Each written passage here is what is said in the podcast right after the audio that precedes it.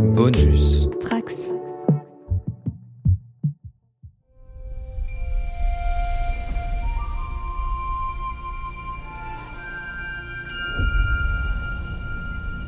Bonjour à tous les trekkers et trekkies de toutes sortes, je suis le commandeur Gigi et je suis ravi de vous accueillir à bord de la station du Cadran Pop, le podcast sur Star Trek écoutable dans toute la galaxie et sur toutes vos applications de podcast via le flux du coin pop. Alors vous nous avez souvent entendu râler contre les séries en live action, c'est-à-dire avec des comédiens à l'écran, Euh, parce qu'on trouve que parfois bah, c'est pas au niveau. Mais là, on revient aux fondamentaux avec l'équipage juste avant celui du Captain Kirk de la série originale. Alors est-ce que le nouveau petit Enterprise ne connaîtra pas la crise? C'est ce que nous allons voir immédiatement. C'est parti. Perhaps we should kiss. That seems logical.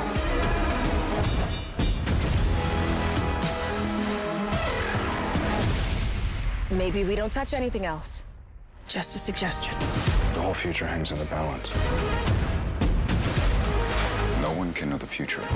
One can only follow one's instincts. You're the best of Starfleet. Our ability to work together, that's our greatest strength. Let's show them what you got.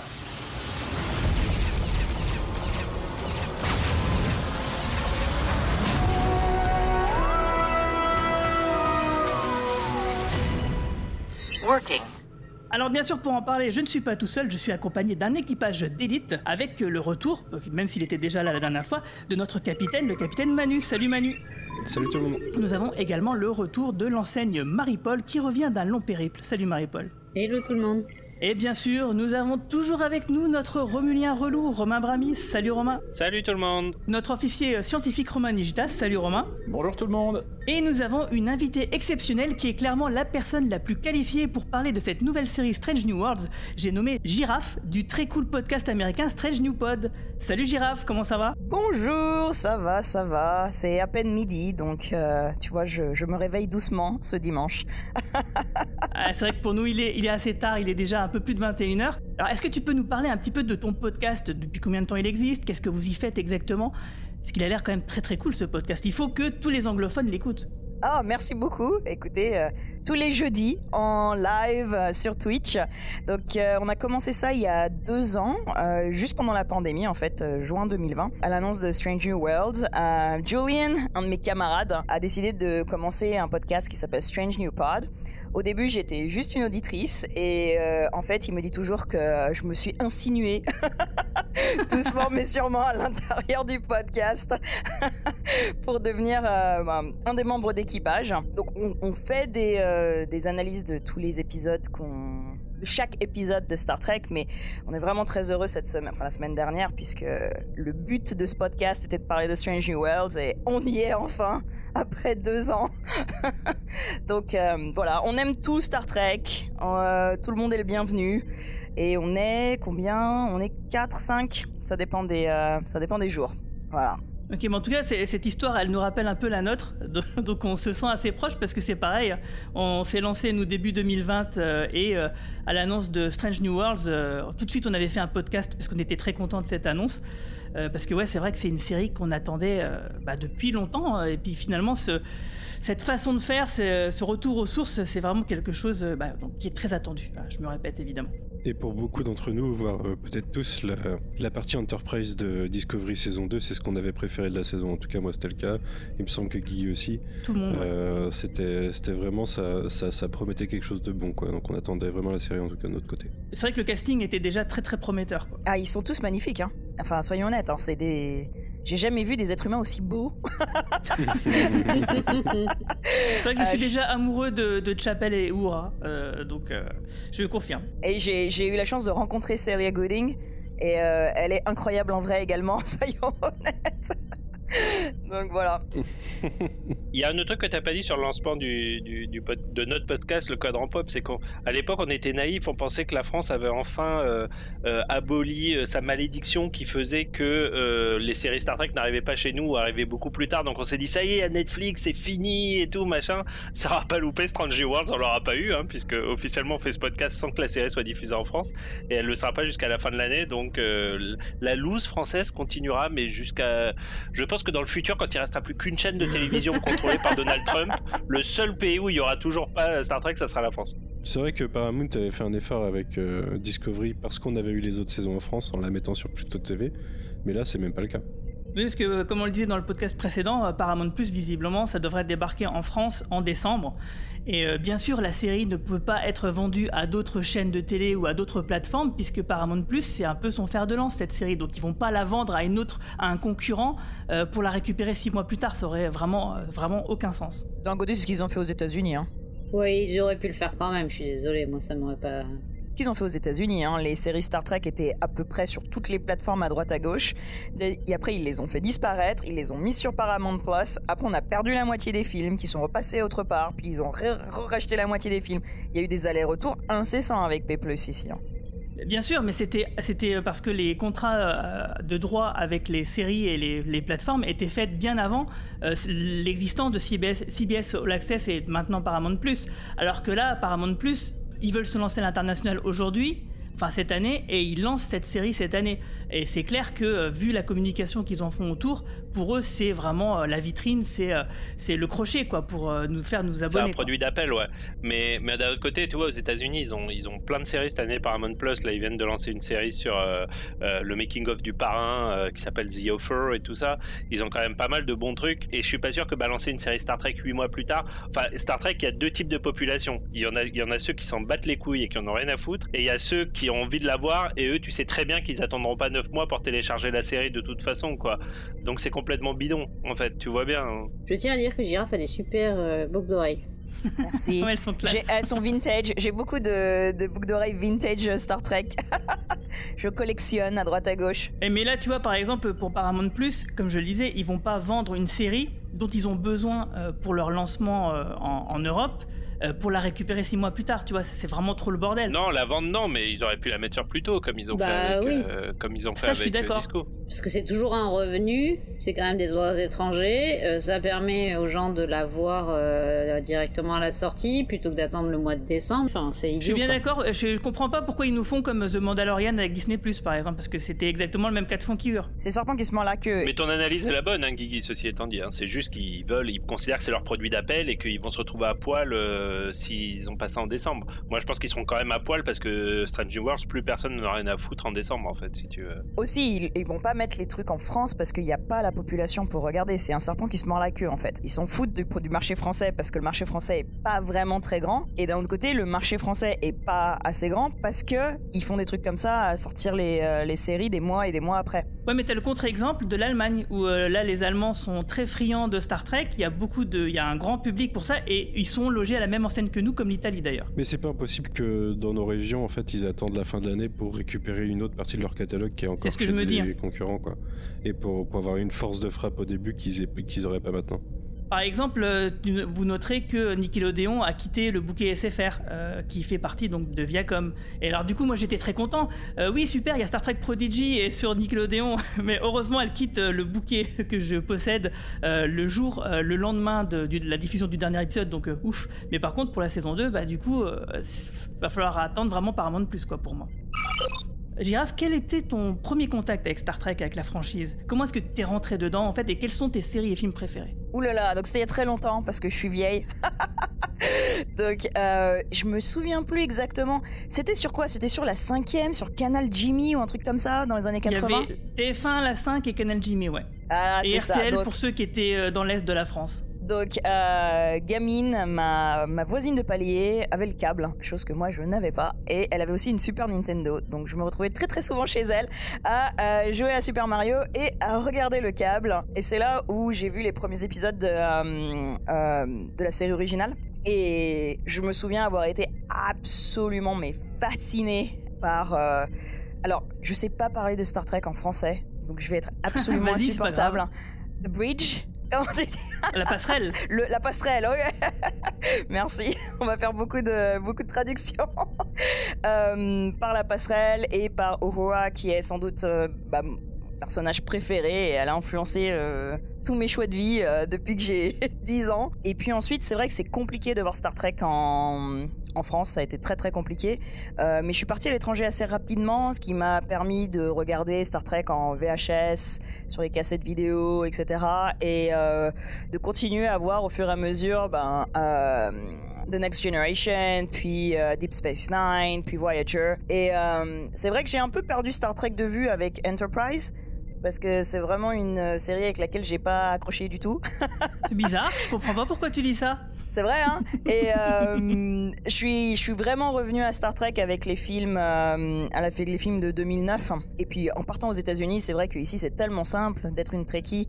Tu vois, il y a tout, il y a les conventions, tu peux acheter des trucs, ils livrent chez toi. Il y a plein de gens qui connaissent Star Trek, donc si tu portes, tu vois, bah, par exemple des, mes boucles d'oreilles, les gens vont me dire ah t'es un Trekkie. L'autre jour je suis allé au supermarché, et le, gars me disait ah moi aussi j'aime bien Star Trek. Et là on a commencé à parler. Donc c'est vraiment aussi un endroit où tu peux euh, très facilement vivre ta passion. Mais pour moi c'est ouais une histoire d'une bonne trentaine d'années quand même. Ouais, bah je pense comme pas mal, enfin, à part Marie-Paul et Manu, euh, je pense que ouais, on est, on est un peu pareil avec Romain, avec les deux Romain et, moi quoi. Et sinon, c'est quoi ta série et ton film préféré? Euh, ma série préférée, c'est euh, c'est la série la série originale. vraiment, je la regarde tout le temps avec ce petit ce petit côté nostalgique. Même si elle est très problématique sur plein de choses, c'est la série avec laquelle j'ai plus de souvenirs et le plus de bah, ouais de, sentiments personnels, on va dire. Et je pense que Strange New Worlds est quand même sur le sur la piste pour euh, devenir euh, une autre de mes séries préférées. J'aime beaucoup Discovery également, malgré tous les problèmes que Discovery peut avoir. C'est une série dans laquelle je me, je me reconnais et, euh, et je m'identifie beaucoup. Et mon film préféré, ou attends, Euh, je dirais Star Trek Beyond Ah, ok. ou First Contact, l'un des deux. Ah, ouais, ouais, bah, j'aime One bien les the deux. Wells, Star Trek 4 aussi. ok, c'est mon top Ah, 3. ouais, ouais, voilà, ouais. mon top 3. Tu vois, même, tu vois, même, euh, euh, à Los Angeles, ils disent celui avec les baleines, tu vois. ah ouais, bien sûr, celui avec les mains, The One of the Wells, ouais, bien sûr, ouais. Même en France, les gens, personne connaît le titre du film, ils disent Ah, c'est celui avec les baleines. Oui, oui, bah voilà, ça se dit dans le monde entier, c'est pareil. Et euh, bah, du coup, on va passer à faire un petit tour de table sans spoiler euh, sur euh, bah, ce premier épisode de Strange New Worlds. Alors, du coup, ben, on va pas commencer avec toi, je dirais, parce que tu l'as vu depuis un petit moment. On va commencer avec. allez, tiens, plouf plouf. allez, Manu, qu'est-ce que t'as pensé du premier épisode de Star Trek Strange New Worlds? Écoute, dans l'ensemble, plutôt satisfait. C'est une série que j'attendais pas mal pour un retour à un côté épisodique. Et le premier épisode montre qu'on peut aller dans cette direction. Qu'ils vont réussir probablement à allier le côté épisodique avec le côté euh, feuilletonnant des relations entre les personnages euh, au fur et à mesure, puisque c'est totalement feuilletonnant par rapport à Discovery. hein. On a des, c'est une suite directe au niveau des personnages et, euh, les conséquences que ça a eu sur eux. Euh, ouais, dans l'ensemble, j'ai trouvé pas mal. Euh, y a je sais pas, des, des petites faiblesses, euh, notamment en début d'épisode, des trucs qui m'ont un peu surpris, des personnages ou des situations. Mais euh, sur la deuxième moitié, ça m'a plutôt chauffé, ça m'a, c'est plutôt parti dans un sens que j'attendais au niveau de, de, de, de- ouais, de l'intrigue, du développement. Ouais, dans l'ensemble, plutôt satisfait. Et toi, Romain Brami, euh, tu disais en hors antenne que tu avais préféré le, le final de Picard, de la saison 2 de Picard, à cet épisode. Est-ce que tu peux nous expliquer un peu ça? Parce que je t'avoue que je crois que personne ne comprend. Ah bah non, mais sans, sans hésiter une seconde, pour le coup, le, le- le final de Picard, euh, j'ai vraiment ressenti des émotions euh, très très fortes. Euh, là, le- l'épisode de Strange New Worlds, j'ai trouvé que c'était presque une checklist qui était cochée en fait de trucs qu'ils voulaient faire et qu'ils ont fait. Euh, bon, ils le, ils le font pas mal. Après, euh, tu sais, il y, a- une citation de- d'Einstein que moi j'aime bien qui dit en substance que la folie c'est de faire toujours la même chose euh, et de s'attendre à un résultat différent. En l'occurrence, Strange New World c'est écrit par euh, la même team exactement que les mauvaises saisons de disco, enfin pas les, certaines mauvaises saisons de disco, que la saison 2 de Picard, donc Akiva Goldsman en particulier. Et je trouve ça assez marrant que les gens soient tellement, comment dirais-je, tu vois, dans- de bonne humeur avec cette série, alors que finalement c'est les mêmes, euh, les- c'est les mêmes ouvriers, tu vois, et des ouvriers qui t'ont déjà chié quatre ou cinq fois ta maison. Il y a quand même peu de chances que la sixième fois, ça, ils te fassent, euh, tu vois, ils te fassent le, le- le- un palais, quoi. Parce qu'on garde l'espoir, Romain. Moi, je garde, moi, moi, je, je- je- j'ai bien aimé, mais je suis pas, euh, j'ai rien ressenti, euh, tu vois. euh, pour l'instant, euh, bon voilà, quoi, le cahier des charges est rempli. Bah, en tout cas, euh, c'est peut-être euh, le... ils ont coché les cases des trucs qu'il fallait euh, qu'il fallait faire. Mais en tout cas, moi, c'est ils ont coché les cases des choses que moi je voulais voir. Donc euh, là-dessus, moi, je suis plutôt content. Et toi, Marie-Paul, qu'est-ce que tu en as pensé Toi, alors, est-ce que tu as déjà vu un épisode de la série originale? Eh bien non, toujours pas. Voilà. Donc du coup, qu'est-ce que tu as pensé de Strange New Worlds alors? Parce que là, du coup, tu as des yeux complètement neufs sur le sujet. Alors, comme Manu, je suis très contente euh, de. J'ai dit, ah, enfin un retour à Star Trek un peu épisodique. euh, alléluia, euh, ça fait du bien. Il y en a un peu. même si vous savez que j'ai beaucoup aimé Discovery euh, au départ et la dernière saison, effectivement, c'était compliqué d'apprécier euh, beaucoup de trucs. Euh, le côté feuilletonnant euh, commençait à tirer vraiment en longueur et même si on sent bien évidemment qu'il y a quand même un fil rouge et un feuilleton au fond, bah voilà, il y a un truc qui se passe, c'est cool, on va faire un truc, on va faire une exploration et hop, on passe à autre chose, on- enfin j'espère. On verra les- dans les suivants, mais que ça avance bien. Euh, un peu comme euh, Romain, par contre, j'ai pas forcément été euh, transporté. Je veux dire, euh, Pike, il, ses discours, moi, ils m'ont un peu laissé.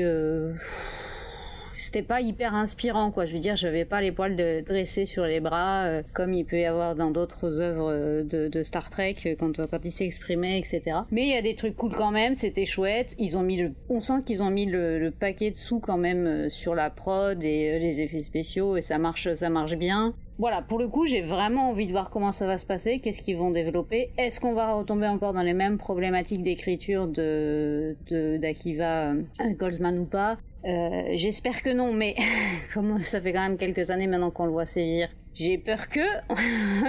J'espère qu'il y aura de meilleurs script doctors que sur euh, Disco, par exemple. Ou qu'il y en aura Ou tout simplement aura un. au ou moins un. un ou une. Et puis voilà, non, c'était c'était c'était quand même cool et euh, et c'était euh, et c'était enthousiasmant et j'ai envie de voir la suite et je me suis pas euh, j'ai pas été paumée. Euh, en vrai, j'ai été paumée par certains points parce que j'ai évidemment carrément oublié euh, la fin dans dans la saison, c'est quoi, 2 de Discovery. Donc ça fait tellement longtemps. Moi, je les ai vus semaine par semaine et j'ai pas revu la, les- la série depuis. Donc j'avoue que j'avais un peu oublié. Je me souvenais des personnages, mais j'avais un peu oublié les enjeux et les machins. Qu'est-ce que tu avais oublié par exemple euh, Ce qui était arrivé à Pike par exemple? Pourquoi il est traumatisé? Ah oui, oui, mais ça, bon, après on en parlera dans la zone spoiler, effectivement.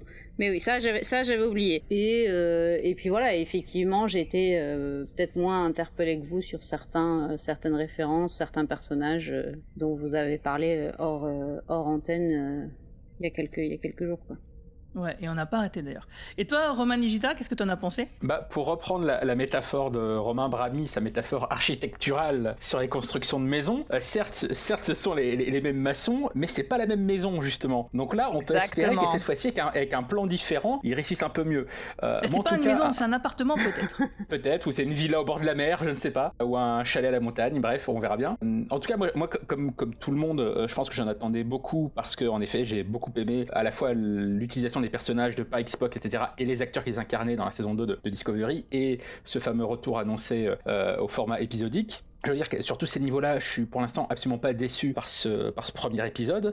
Évidemment, on verra la suite, mais en tout cas, à ce niveau-là, je trouve que mes, mes attentes euh, sont comblées. Et par contre, j'ai été surpris et agréablement surpris par plein d'autres points, euh, dont on parlera euh, évidemment en plus en détail tout à l'heure. Mais en tout cas, euh, tout le côté un peu old school assumé, euh, le côté un peu rétro, même dans l'écriture. Euh, Marie-Paul, tu parlais du discours de Pike à la fin. C'est vrai que c'est un, discours qui peut paraître un petit peu, un petit peu cliché, un petit peu euh, convenu, mais en même temps, ça fait très clin d'œil aux épisodes de la série originale. Et j'aime bien toute cette ambiance et surtout le fait qu'ils assument même au niveau euh, visuel, certes avec du budget, mais qu'ils assument quand même ce côté très 60s, très old school, ce que ne faisait pas du tout finalement Discovery au début, alors que c'est censé se passer à la même époque, et ce que ne faisait pas non plus évidemment les films de la, la Kelvin Timeline qui sont aussi censés se passer dans la même époque. Euh, là, on a un côté ultra rétro, ils jouent avec ça, ils, ont, ça devient fun, et, je pense que vraiment ça c'est un truc qu'ils assument totalement et qui va être vraiment très sympa à regarder, surtout en effet s'ils l'assument, y compris dans l'écriture comme ils le font dans ce premier épisode. Pour l'instant, euh, en effet, il y a, y a- y a plein de petits points euh, dont on va parler, euh, sur lesquels on peut se dire certains clins d'œil sont un peu appuyés, certains trucs sont un peu inutiles, mais globalement,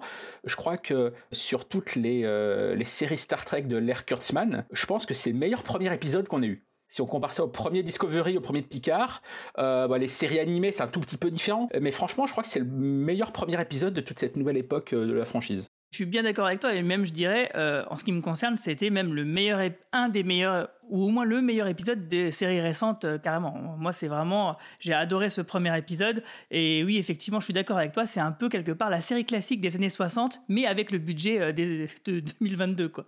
Donc c'est c'est plutôt cool. Et toi, Girafe, donc qu'est-ce que tu en as pensé de cet épisode que tu as déjà vu, ouais, il y a quoi, une petite semaine? Tu rigoles, je crois que je l'ai vu il y a un mois. Euh, euh, ouais, je l'ai vu en- le pre- la, la première fois euh, pendant la, la, la convention à, à Chicago. Et ensuite, bah, je l'ai revu, je l'ai revu cette semaine déjà 3-4 fois au moins. et je suis tout à fait d'accord avec Romain le Romulanais. Je pense que c'est le bon Romain. Oui. En disant que Ah, c'est ce le mauvais côté. C'est le méchant Romain. Ouais, mais moi j'adore les. Moi, je... attends, je suis pro Romulus à fond. Ok? La seule chose qui a sauvé la première saison de Picard, c'est qu'il y avait des Romulans. Tu vois, c'était le seul truc qui m'a plu. vrai. Donc, euh, je suis très contente euh, d'avoir cette connexion. Et euh, non, le côté, pour moi, vraiment le, le côté euh, 60s, le côté voilà années 60, même dans les dans les scènes de castagne là, vraiment ils se battent comme dans la série originale. J'ai adoré ça. J'ai trouvé ça magnifique.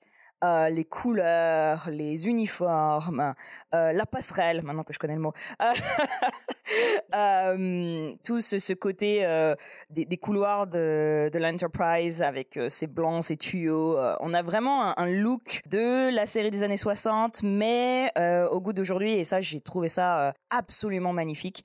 Et je suis assez d'accord aussi sur l'idée que le problème des séries pour euh, des saisons de Picard et Discovery avec euh, avec Akiva Goldsman, c'est que je pense qu'il sait pas vraiment écrire des séries qui ont comme ça un arc sur une saison. Et je pense que Strange New World avec son côté épisodique va peut-être plus marcher pour euh, cette équipe-là parce que ils vont pas avoir à avoir ces épisodes un peu vides qu'on a vu dans Discovery ou Picard où rien se passe et où t'es là, ok, vous deviez faire 13 épisodes, donc il y en a trois où, genre, euh, on attend la fin de la saison.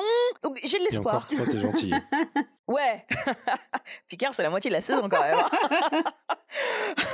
Euh, Ouais, Picard, euh, Picard saison 2, c'est même 4 épisodes. euh, tu peux vraiment, sans même faire de coupe, tu peux tenir la saison en Ouais, 4 épisodes. absolument. Non, mais je suis tout à fait d'accord. Et pourtant, il y a des morceaux de bravoure dans ces épisodes qui sont absolument magnifiques.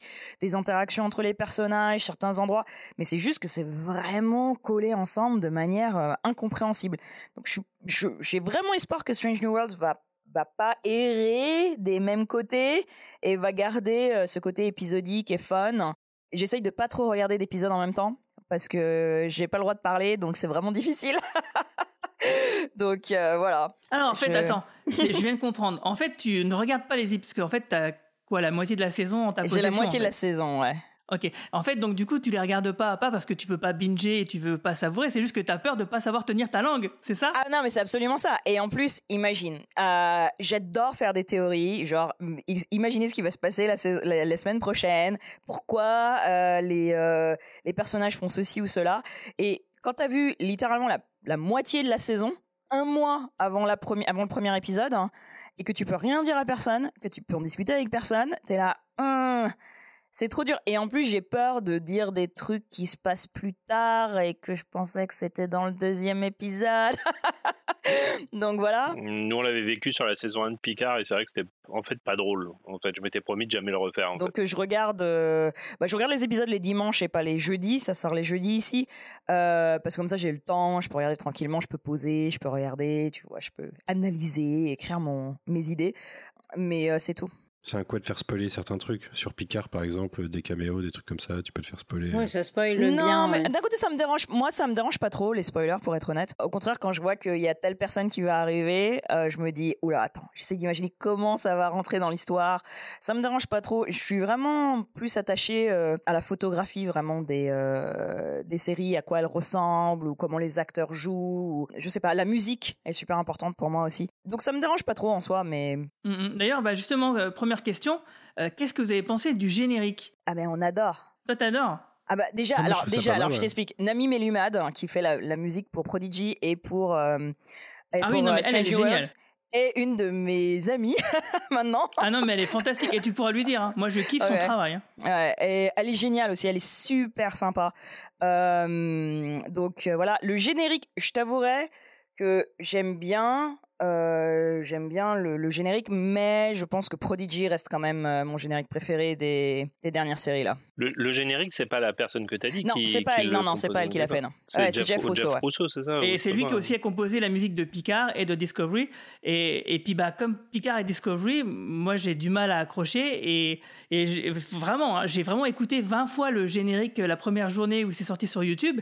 Et j'arrive vraiment pas. Là, tu vois, j'arrive pas à le retenir. Par contre, je peux te fredonner Lower X ou euh, Prodigy sans aucun problème, et ce dès la première écoute parce que c'est des musiques qui sont vraiment fantastiques, qui sont vraiment très réussies. Mais là, euh, j'ai, c'est pas nul. Vraiment, le générique il est pas nul du tout, mais Le générique, il me fait penser à. Alors, euh, moi, j'aime le générique euh, visuellement, et j'étais super content joli. réintroduisent euh, Space the Final Frontier, évidemment, tu vois. Euh, par contre, en effet, je trouve la musique vraiment pas terrible. Et en fait, ça m'a fait, ça me rappelle, je sais pas si vous avez déjà été confronté à ça, mais tu sais, ces sites de musique libre de droit qui tentent de reproduire des musiques originales, en fait. Genre, tu demandes le parrain, et tu sais, t'as une musique à la mandoline qui fait tout, tout, tout, tam, tout, tout. Et, et, et tu vois, et, et là, j'ai l'impression que Jean-Michel le mec, a- on, on- on- Jean-Michel à peu près, exactement quoi. Et j'ai l'impression que le mec, on lui a dit de faire, fait. Alors, tu vois, on va être vraiment dans les proches, dans la, dans le, dans l'esprit de Star Trek classique, euh, Alexander Courage et tout. Donc, essaye d'imiter et tout, machin le bidule. Et j'ai l'impression qu'il a pris le truc un peu trop littéralement. Et du coup, j'ai vraiment l'impression d'être confronté à, euh, tu vois, à assez euh, fake euh, musique libre de Mais en droit. tout cas, quoi. ce que moi j'ai noté par rapport au générique au niveau des images, c'est que contrairement un peu à l'ensemble des, séries, euh, là c'est pas l'espace qui est vraiment mis en, avant, c'est l'Enterprise. Parce que si vous vous souvenez, donc la série classique ou la, nouvelle génération, même Deep Space Nine ou Voyager, on commence par l'espace et euh, les stations ou les vaisseaux, ils apparaissent de loin et c'est seulement au bout d'un moment qu'ils arrivent dans le générique. Là, on commence directement. euh, le sujet, c'est plus l'espace, c'est l'Enterprise. Et ça, j'ai trouvé que hum, c'est ouais, ça montait un, montrait un côté un peu euh, fétichiste peut-être et, et nostalgique du truc. Ah bah c'est fan service à mort, hein, je trouve. Ah oui, voilà, c'est ça. Et du coup, l'Enterprise, on le voit vraiment de très très près. C'est réussi, c'est très joli. Tu sais, ça te montre les lumières à l'ancienne, euh, les, gros- les grosses lumières oranges, des trucs comme ça, tu vois. Et mais ceci dit, par exemple, malgré ça, euh, ça me gêne pas. hein. c'est simplement que c'est un parti pris en particulier. Bon, pourquoi pas.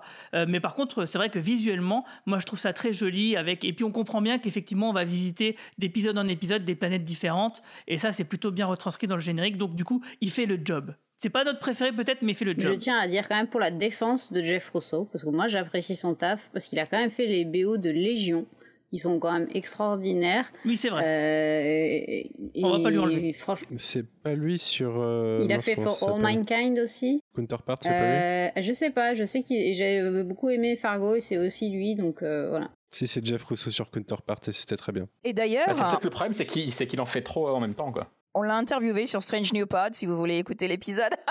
il est venu sur le podcast et il est très sympa. Quel numéro? Ouf, wow, je m'en souviens plus l'année dernière. Jeff on, Russo. on cherchera, on cherchera. Euh, je peux te donner. 06 Voilà, 12 c'est ça. 27 65 42 13. Demandez Jeff. Demandez Jeff de la Ah part oui, de. Euh, ju- juste à- avant de quitter la zone spoiler, il y a juste un, moi un dernier regret que j'ai euh, sur l'écriture. Alors là, c'est pas sur cet épisode spécifiquement, et, euh, et- mais sur l'ensemble de la série, Euh, puisqu'ils ont décidé de faire de l'épisodique, ce que moi aussi je- je- j'approuve. hein, je suis vraiment très très content de ça. Mais je trouve ça dommage. Bon, que le pilote soit écrit par Goldsman et Kurtzman, ok. Mais je trouve ça dommage qu'ils aient pas repris un peu ce, ce, ce que faisait très bien la série classique, c'est-à-dire d'essayer justement de varier les auteurs. Tu vois, de garder une writer's room pour toute la partie euh, personnage et tout, mais pour les histoires principales, d'avoir des. Alors ça sera peut-être le cas, mais de ce que j'ai lu jusqu'à présent, j'ai pas l'impression que ça soit le cas. Et j'aurais vraiment aimé, tu vois, même euh, Chabon, qui, qui, a pas fait la meilleure saison euh, possible avec la saison 1 de Picard, mais je suis sûr que sur un épisodique comme ça, il aurait pu raconter un truc assez dingue euh, vu son parcours. Il y a plein d'auteurs de science-fiction aujourd'hui, et euh, que ça soit en littérature ou en comics, que j'aurais adoré voir faire du Star Trek sur un épisode épisodique comme ça, ça m'aurait vraiment botté en fait. Ça viendra peut-être, hein. Peut-être, mais je crois, de ce que j'ai lu, c'est pas le cas de Ah, la mais première euh, saison. ni, de la peut-être 2, que je me mais pour la 3 peut-être. Une fois que la série sera bien installée et que justement ces fameux auteurs verront de quoi il s'agit, euh, ça sera plus facile de les démarcher par exemple. Ouais, après, je pense que tu refuses pas. Enfin, si, si, je pense me- que tu peux refuser. Si t'as vu Star Trek Picard saison 2, tu peux refuser.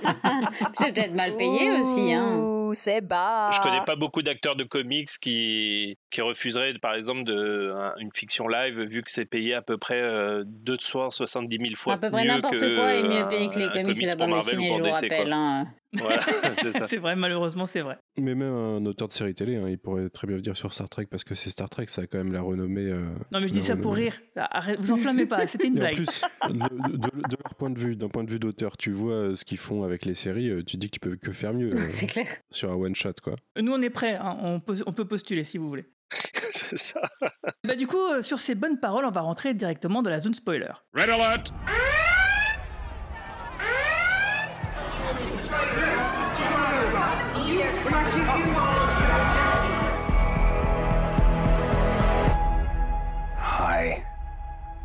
Sorry to interrupt.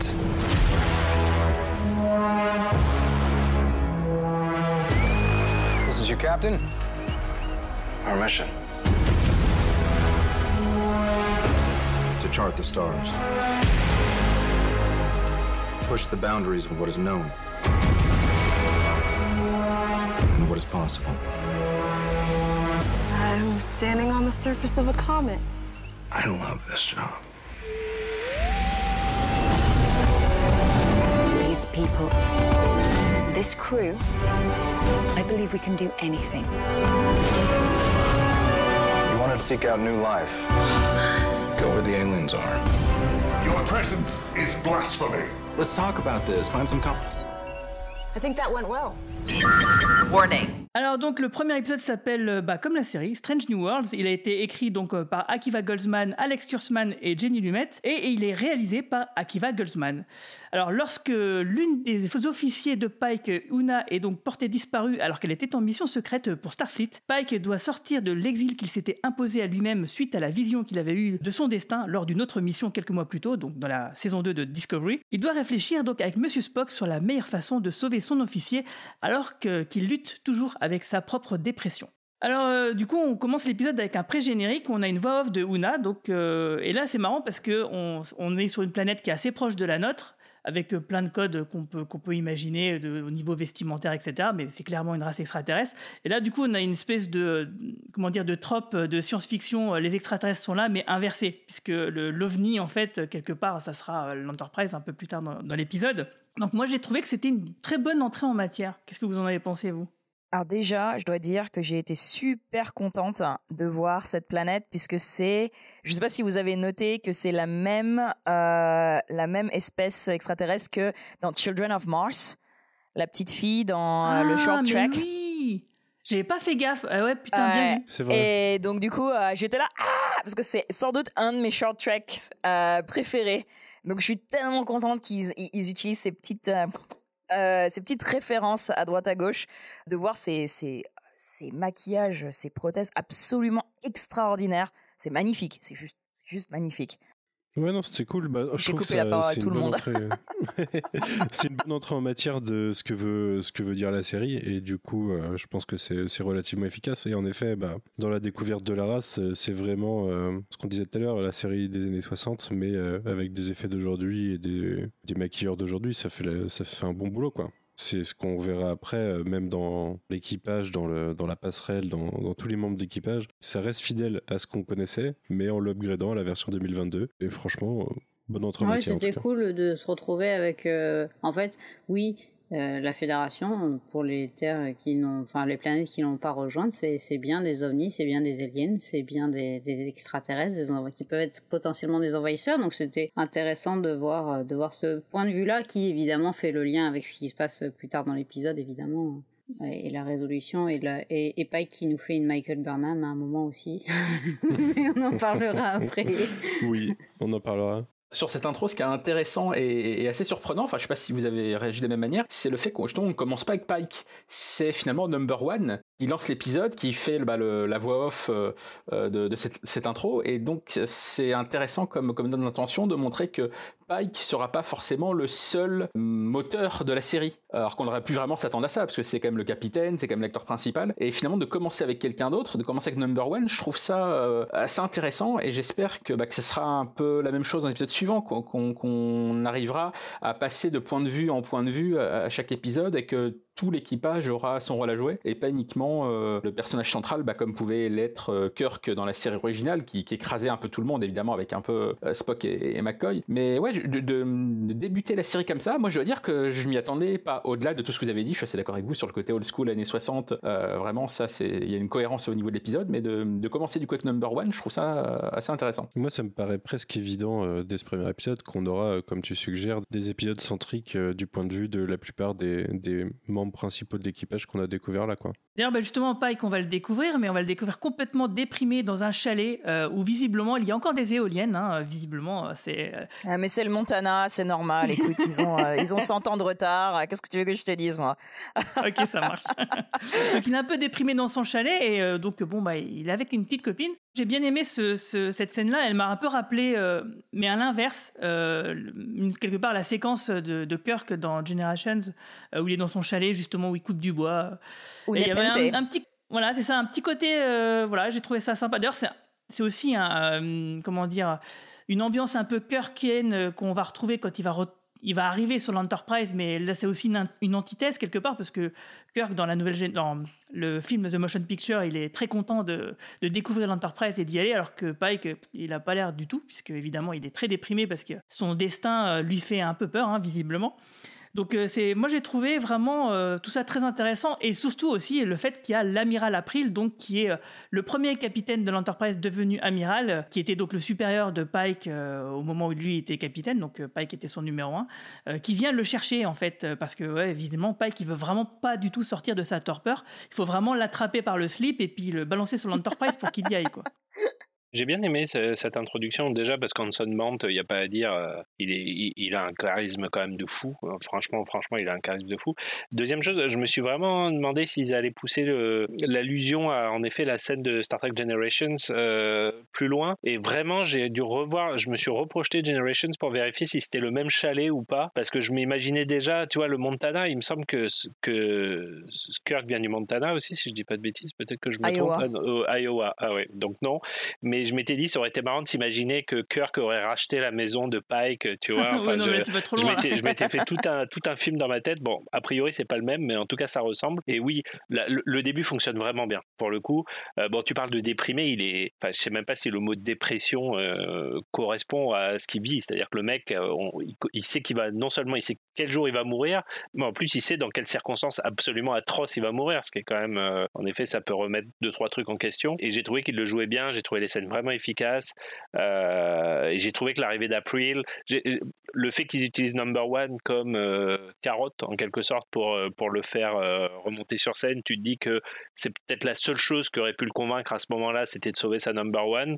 Donc j'ai trouvé pour le coup que c'était une intro vraiment super efficace. Mais c'est c'est marrant parce que c'est hyper cliché. C'est une situation euh, dans la forme, on l'a vu mille fois dans, en, en film ou en série, euh, le vétéran déprimé dans son coin euh, qu'on vient Avec rechercher et qui veut parvenir quoi. Mais pour la nouvelle mission. Mais euh, mais ouais, c'est bien fait. Euh, moi j'aime beaucoup la DA. Je trouve que le Montana enneigé comme ça, même dans le futur, euh, ça marche bien. Ça, ça lui donne son petit côté cowboy euh, avec sa, sa chevauchée. Ouais, alors le Euh, cheval avec le comme- vaisseau, le cheval qui bouge quasiment pas d'un pet, excusez-moi, avec un vaisseau, hein, bon.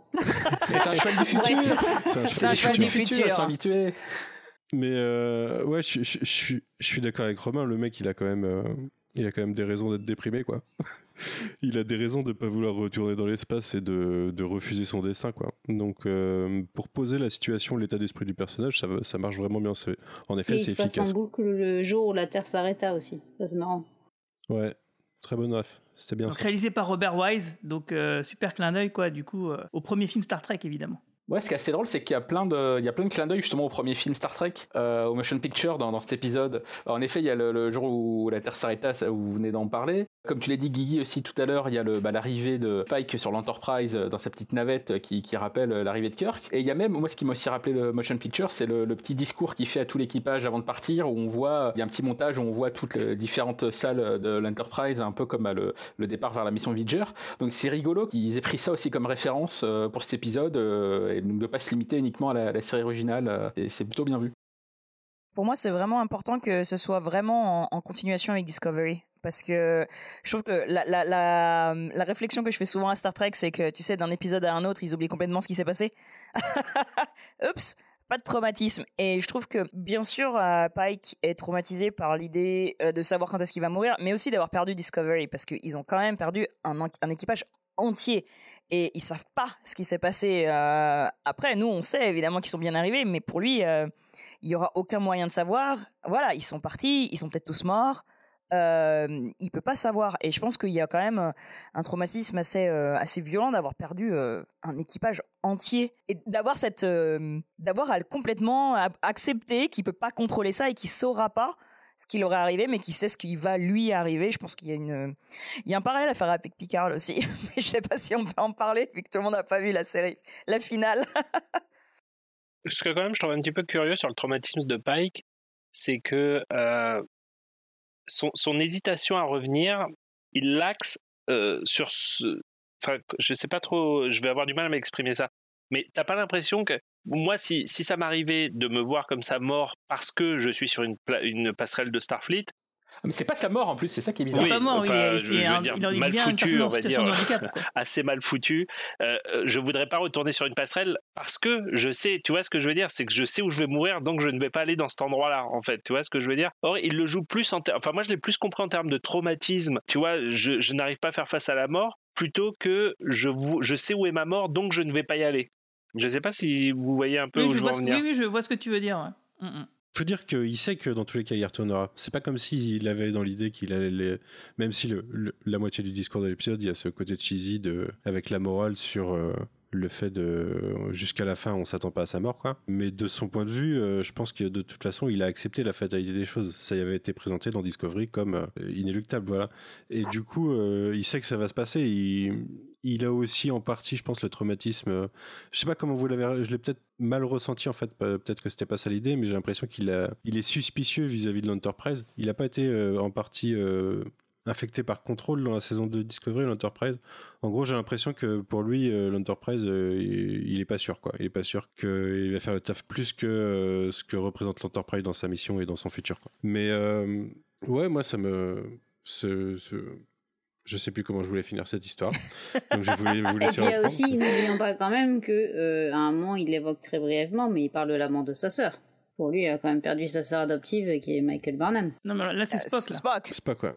Pas quoi. Pardon, je suis fatiguée. Pour rester sur le point de girafe, en effet, euh, ils oublient pas Discovery. Donc, en effet, il y a, il y a évidemment Pike, euh, bon, lui, il risquait pas d'oublier. Il y a Spock, mais il y a aussi l'histoire principale qui est liée directement à la mission de Discovery, puisque c'est euh, de part, ils, ils sont un peu fait leur petit feu d'artifice dans l'espace et ils n'ont pas réfléchi qu'ils risquaient d'être captés par d'autres euh, par d'autres races, y compris des races sous warp. Je trouvais ça très malin de reprendre ça, moi.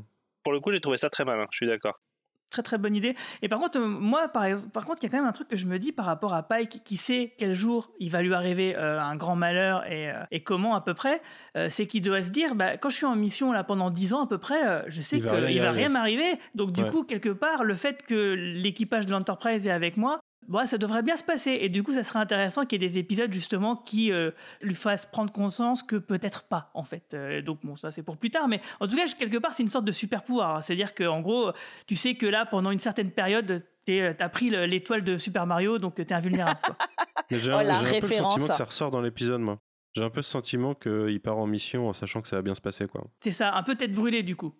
Mais il faut qu'il fasse gaffe au reste de l'équipage, parce qu'à lui, il lui arrivera Ouais, peut-être rien. Mais s'il met en danger son équipage, c'est peut-être ça justement qu'on verra par la suite. C'est que euh, cette étoile de Super Mario, elle s'étend pas aux autres. C'est exactement, c'est pour ça que je disais que ça peut être intéressant de, de voir que euh, finalement les choses peuvent pas se passer si bien que ça euh, pour tout le monde quoi. Il y a vraiment à prendre en parallèle aussi ce qui se passe dans Picard, à mon avis, dans l'idée de, de faire ses propres choix par rapport à ce qui va se passer dans sa vie. Et je, je, je pense que Pike, quand même, réfléchit au fait que il peut choisir de pas passer la porte. Il peut choisir de pas sauver ces gamins-là. Et il sait qu'il va faire le choix. Et c'est ça, le, ça un peu le, le tragique du personnage, c'est que il peut juste ne pas le faire. Il sait qu'il peut ne pas le faire, mais il sait aussi qu'il va le faire. Et je pense qu'il y a ce, ce, je sais pas, mindfuck. ce, problème interne au, personnage de savoir que ça va être son impulsion première d'aller sauver ses, euh, ses ingénieurs en fait. Justement, Pike, on parlait de son équipage, là il va le rencontrer, en tout cas euh, pas mal de, de ses membres, euh, ceux qui, bah, qu'il va découvrir en fait. Euh, donc du coup, moi je vous propose de faire un petit tour des personnages et du casting. Euh, alors Anson Mons, on en a déjà beaucoup parlé, en Pike il est absolument génial, hein, on, l'a, on en a beaucoup parlé quand même, de ce- donc on va repasser un petit peu aux autres. Peut-être quand même dire qu'il a changé de coupe de cheveux. Oui, C'est quand même la formation essentielle va. de ce premier épisode. Et qu'il a été. Me lance pas sur les coupes de cheveux dans Strange New World. Si, si, vas-y, Girafe, vas-y. Non, parce qu'après, on va parler des uniformes qui ont encore changé, ça va être le bordel. Alors, mais les coupes Oui. de cheveux, je t'explique, quand ils sont arrivés au panel à, Chicago, ils arrivaient tous de, de littéralement Toronto, où ils étaient en train de finir de tourner des scènes, ils ont pris l'avion, ils sont arrivés directement, et ils étaient tous coiffés, mais n'importe comment. On était là, oh mon dieu, mais qu'est-ce qui va se passer dans cette série, quoi? Et effectivement, on n'a pas été déçus, quoi. Qu'est-ce qu'ils ont fait à Spock, quoi? Le gars, il coupe ses, euh, ses- sa frange lui-même, quoi. C'est C'est, on sait, on est là, quoi. C'est tellement ça. Et au niveau des tempes aussi, Spock, euh, je pense que là, il peut rivaliser avec mon rabbin. euh, Il est plus très très loin là. Il est- Ouais, c'est vrai que c'est un peu il abusé, peut j'aime pas trop. une carte ouais, du c'est vrai. monde euh, avec ses tempes bientôt. Ça sera aussi dans euh, comment dans Community, euh, le mec qui a des étoiles sur les joues là. C'est ça. Donc euh, ouais, je vous propose de faire un petit tour de- du casting et donc euh, bah, des personnages. Donc euh, bah, malgré tout, on se moque de la coupe de cheveux euh, de Spock, mais quand même Ethan Peck, il est quand même super classe en Spock. On est on est bien d'accord. Ouais, ouais, ouais. Ah oui, puis surtout, moi, je suis très contente du premier épisode, quoi, parce que directement, ils sont là, ils font du fan service, quoi. Ils sont là, allez, Ça, Allez, enfin, vas-y, là. À poil, à Ah oui, poil. ah oui, mais c'est vrai. C'est vrai que ça ponne phare direct. Ça Ah non, mais direct. c'est bien. incroyable. C'est pas le Phare, phare, les gars. c'est hein. Pas le punfar les poulets. hein. C'est pas le hein. Non, mais. C'est du sais. quoi. Voilà, disons ce qu'il est. Il a le droit de sexer hors punfar, ce qui est, ce qui est cohérent avec ce que disait DC Fontana sur le punfar. Et oui, bah, donc on a sa femme, donc c'est Terrine, Tering, c'est ça? Tip- T'Pring. T'Pring. T'Pring. T'Pring. Ah, pardon. Euh, qu'on a vu donc dans le premier épisode de, de la série classique, euh, donc euh, Amok Time. Euh, saison 2 C'est le premier épisode de la saison 2, ouais. Et euh, bah du coup, en plus ouais, même alors j'ai pas noté le nom de l'actrice. Merci Marie-Paul. Et euh, du coup, euh, bah, elle aussi, je trouve qu'elle est très bien castée. Euh, elle ressemble beaucoup au, au- bah, au personnage qu'on a vu dans la série classique. Et puis je trouve Arlène que Martel. Elle est mortelle, puis tu vois déjà, je- pareil, je trouve la séquence finalement assez bien écrite, cette intro-là, parce que tu vois très bien euh, pourquoi ça va pas aller, en fait, si tu veux. Quoi. Euh, tu vois très bien qu'elle, elle, bah, elle, a, elle a envie de, de son Spock, et que Spock, lui, il, bah, lui, il veut son Enterprise, en fait, si tu veux. oui, parce qu'effectivement dans la série classique, euh, ça ne se passe. Enfin, je veux dire, c'est ouais, c'est presque un divorce, quoi. On peut le dire comme ça, je pense. Mais c'est là où, en fait, Strange New World est super intéressant. Et j'attends vraiment de cette série ce qu'on a vu dans, dans Discovery, c'est d'ajouter toutes ces couches en plus aux épisodes de la série originale euh, qui vont nous donner, en fait, qui vont te permettre de revoir ces épisodes avec plein de sentiments différents parce que tu connais un peu plus, tu connais un peu plus les personnages, tu sais ce qui s'est passé avant.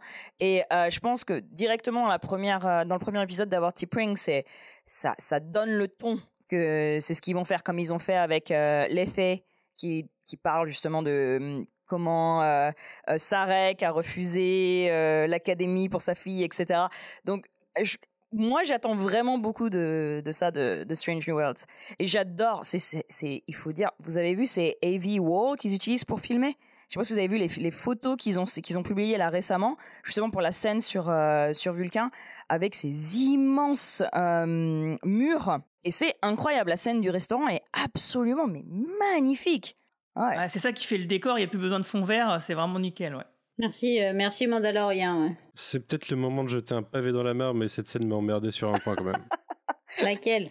En fait, je trouve qu'elle est assez symptomatique. Euh, Alors, ça, ça va être paradoxal parce que ça amène des côtés que j'aime bien, mais euh, elle est symptomatique de ces dernières années, le côté euh, réhumaniser la façon de voir certaines espèces. Là où, euh, à l'époque de Roddenberry, il est présenté comme des espèces qui se comportaient différemment, qui avaient des, façons, des comprendre. façons d'agir, des voilà, ils étaient juste différents et, on- ils- et du coup, ils- les, les espèces cohabitaient, mais en acceptant les différences euh, les unes des autres. Et je trouve que dans les séries récentes, on a tendance à réhumaniser toutes les espèces, à leur rendre, à rendre les personnages plus comme des humains se comporteraient.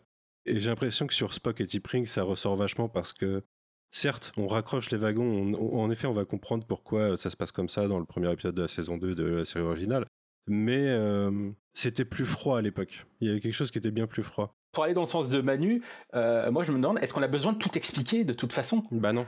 Euh, voilà, c'est pour ça que je suis d'accord avec toi. Au- Au-delà de, euh, de la manière de les montrer, moi finalement, ça me suffisait très bien à Mock Time.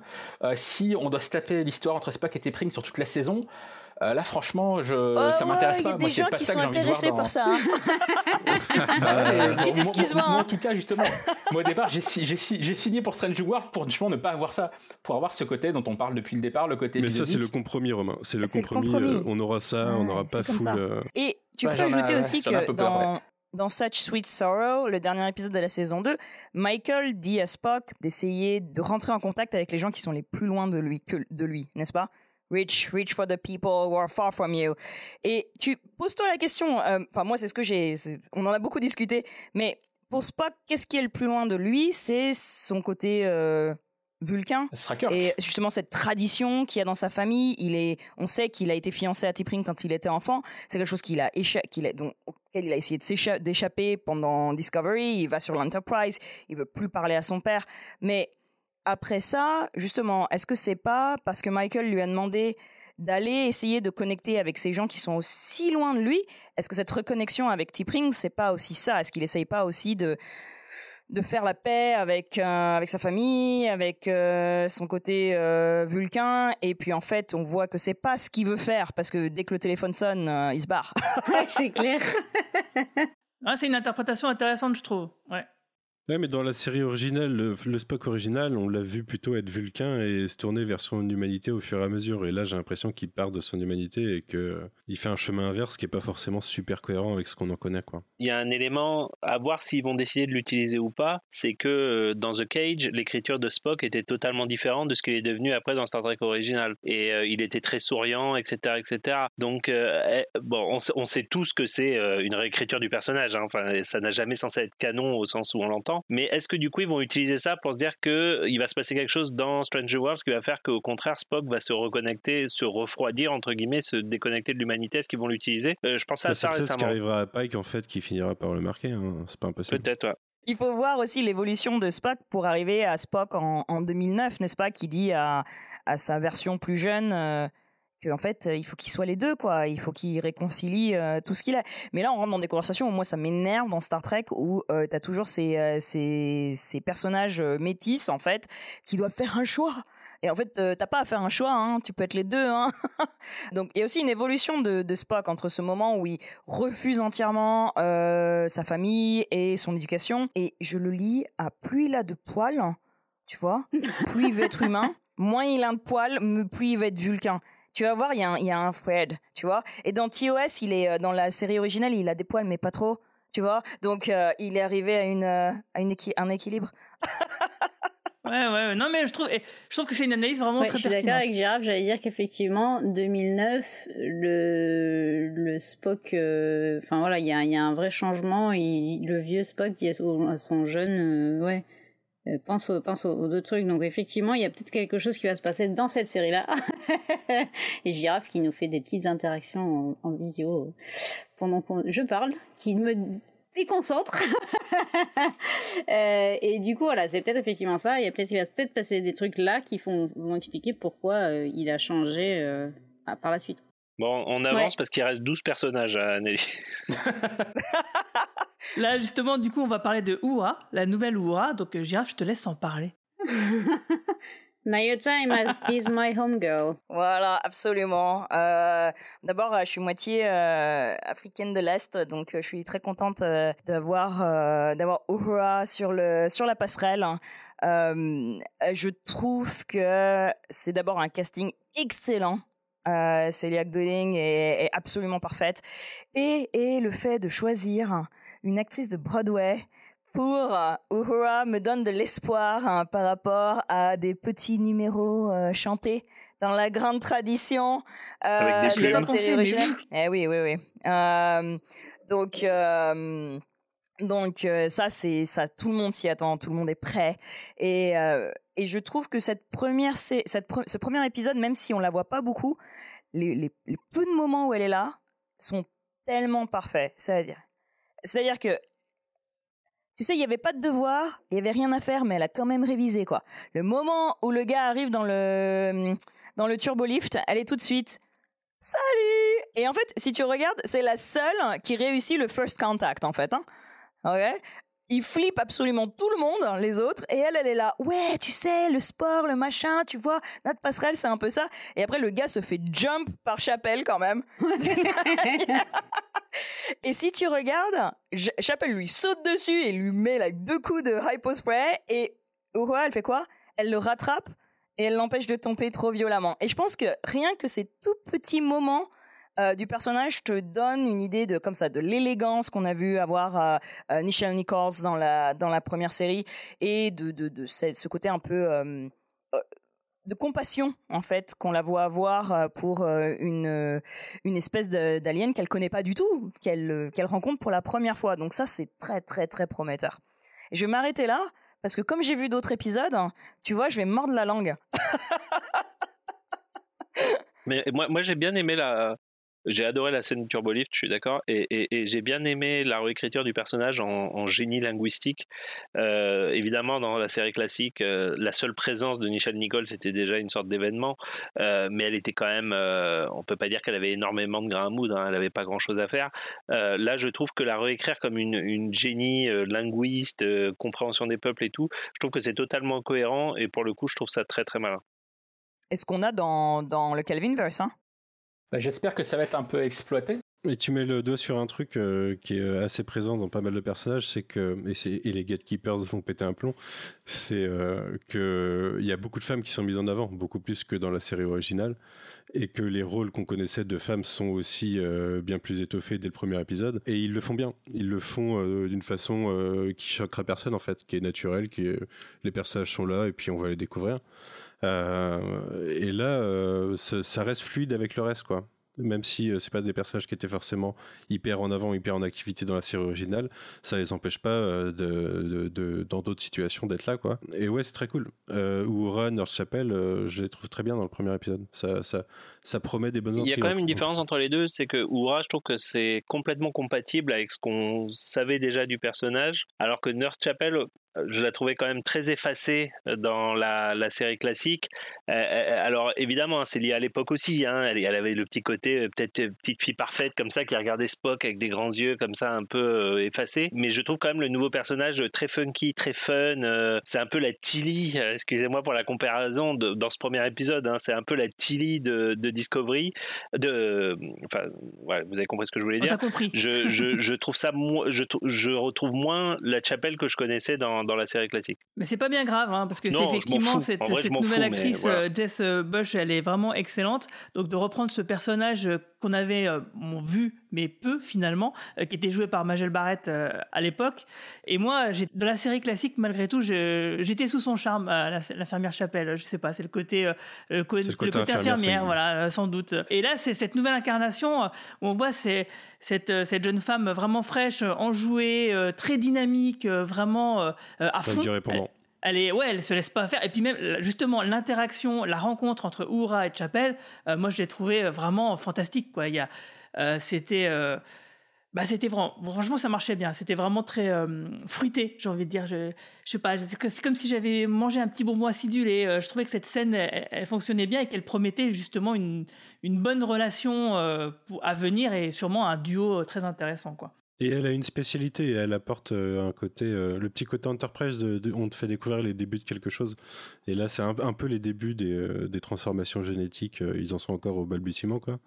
Et elle apporte ça aussi. Ça fait un petit lien avec ce qu'on connaîtra, ou dix ans plus tard, en fait, ils font ça toutes les semaines euh, d'une façon normale, quoi. Mais ce qui est intéressant, c'est qu'elle est, c'est une civile. Elle n'est pas de Starfleet aussi. Ça, c'est une petite, un petit un truc en plus, quoi. La question, c'est comment est-ce qu'ils vont arriver à faire que Nurse Chapel, elle passe de ce type de personnage à ce qu'on voit dans TOS, en fait? Ouais, alors ça, je suis pas sûr qu'on en est, qu'on soit obligé de le faire. Je pense qu'on Ah, peut, pas- ils, on vont, peut passer ah, ils vont le faire pour sûr. Il va se passer quelque chose. Ah, mais 100%.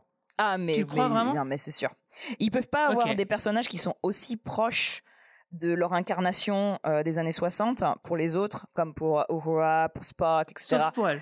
Et, et Nurse Chapel, je pense qu'il y a une, une, une telle différence. Une telle différence. Il y a quand même des épisodes euh, What Little Girls Are Made Of et dans la série originale où on voit quand même la backstory de, de Chapel avec cette histoire de avec euh, ce, ce fiancé qu'elle a perdu et tout ça. Ils vont ils vont lier ça parce que on peut critiquer euh, l'équipe les équipes qui font euh, qui font les Star Trek maintenant mais ils connaissent leur Trek hein. Ça c'est sûr et Ils, certain cher- quoi. ils cherchent à tout lier de toute façon, c'est sûr.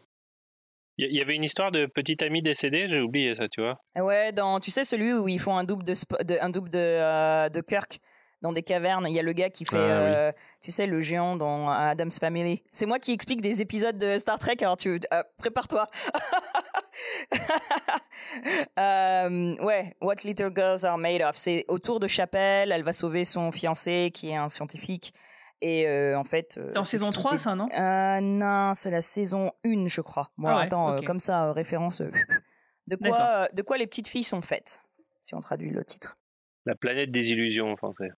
Ah bah écoute, pourquoi pas Ouais. Euh, et c'est vraiment autour de l'histoire de Chapelle, donc il y a pas mal. euh, tu la vois beaucoup, tu vois aussi euh, comment elle réagit et tout. ouais. Tu m'as donné Ouais. envie de le revoir. Ouais, parce que je m'en souviens plus du tout. Non moi plus. non plus, il faut que je le revoie absolument. This is Nurse Chapel. Welcome to Enterprise. Sounds like you're just the person for the job. What job? I'm Gonna mess with your genome. Is it safe? Almost every time. I thought you might need to discuss your feelings. I feel I should have seen that coming. It's good to get mad sometimes. I applaud your performance. Don't thank me. I know I'm good at my job.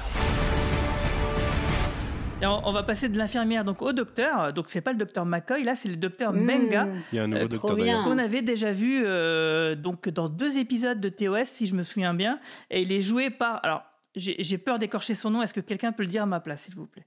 Babs Olu Sanmokun ou Ouais, Ah, Babs Olunson Mokun, ouais. merci beaucoup Je sais pas si c'est vraiment comme ça que ça se Oui, je prononce. suis hein. désolée si c'est pas ça. Ouais, pareil. Il, il te pardonne. On est- on est tous je viens de l'avoir au téléphone, il te pardonne. Ok, merci. Et en tout cas, ouais, ce docteur, moi, je l'ai trouvé aussi euh, très frais parce que euh, il a l'air aussi euh, très enthousiaste, très bienveillant. Enfin, l'antithèse de McCoy quelque part, euh, qui, est, qui avait toujours l'air un petit peu sec, un petit- toujours un petit peu irrité, euh, euh, parce que je sais pas, il avait pas bu son café ou j'en sais rien. Et lui, il a l'air vraiment euh, bah, d'être très sympathique. Euh, je pense que je l'aimerais bien avoir comme médecin traitant, en fait. Il a l'air cool, ouais. On n'en voit pas grand chose encore dans ce premier épisode, mais euh, il a des bonnes interactions. Ouais, il n'y a, pas grand chose à en dire, je suis d'accord avec Manu. Il est proche de son Sur cet épisode, Euh, sa voix m'a rappelé euh, la voix de, de l'acteur qui faisait Black Panther, enfin qui fait Black Panther. euh, et du coup, j'ai beaucoup aimé sa voix à cet acteur, mais j'ai rien d'autre à dire que ça. Et il est excellent comme acteur, moi j'aime beaucoup. Il est dans Dune notamment, au Black Mirror. C'est un personnage très charmant de premier abord, en fait. J'ai beaucoup d'amour pour le, le docteur Mbenga euh, dans TOS parce que euh, déjà il arrive, tu sais, McCoy il sait jamais ce qui se passe quoi. Il est là, oh les Vulcains, je sais pas, ils ont de la tension en plus, j'en ai aucune idée. Comment ça, c'est eux qui ont qui ont fait le premier contact et t'as jamais entendu parler de la, physiologie des Vulcains quoi, sérieusement quoi. Et, Et euh, il est Ben toujours Mbenga, fâché. quand il arrive, il ouais mais ça c'est les, c'est les docteurs de, de l'armée quoi. Euh, et Mbenga, quand il arrive, il est tout de suite un spécialiste, tu vois. Le gars, il sait, euh, il, il- il connaît, il est spécialiste justement de, des Vulcains, etc.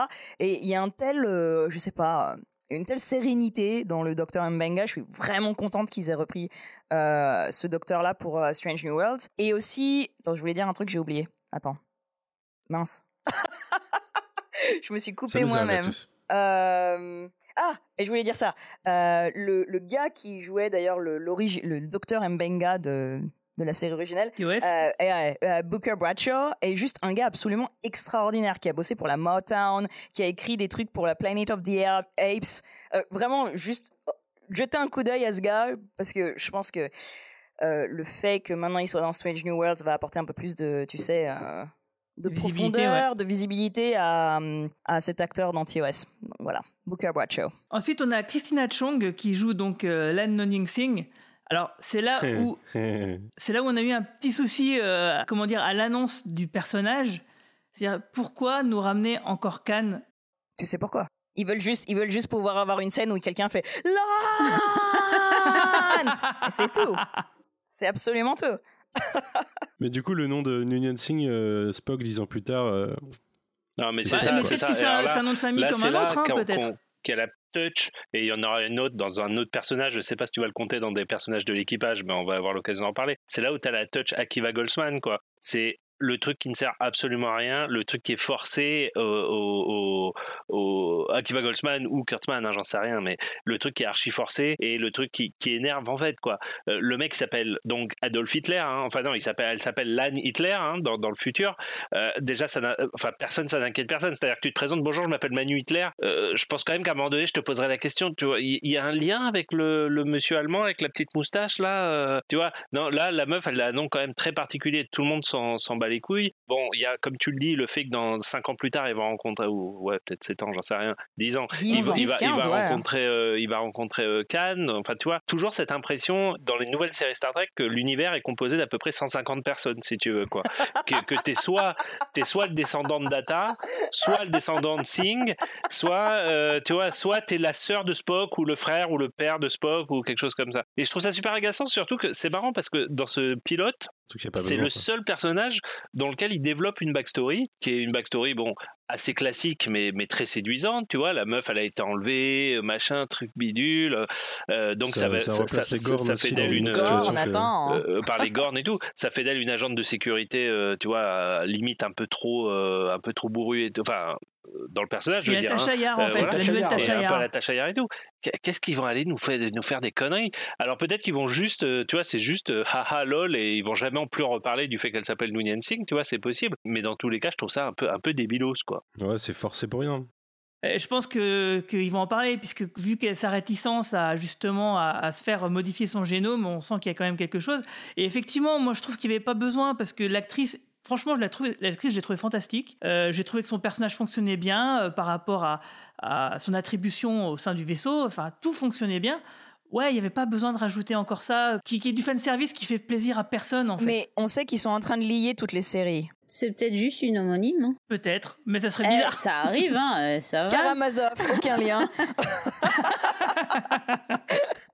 non, mais ils sont en train, Jean-Michel Hitler. ils sont en train de lier toutes les séries. Ils viennent de finir Picard avec.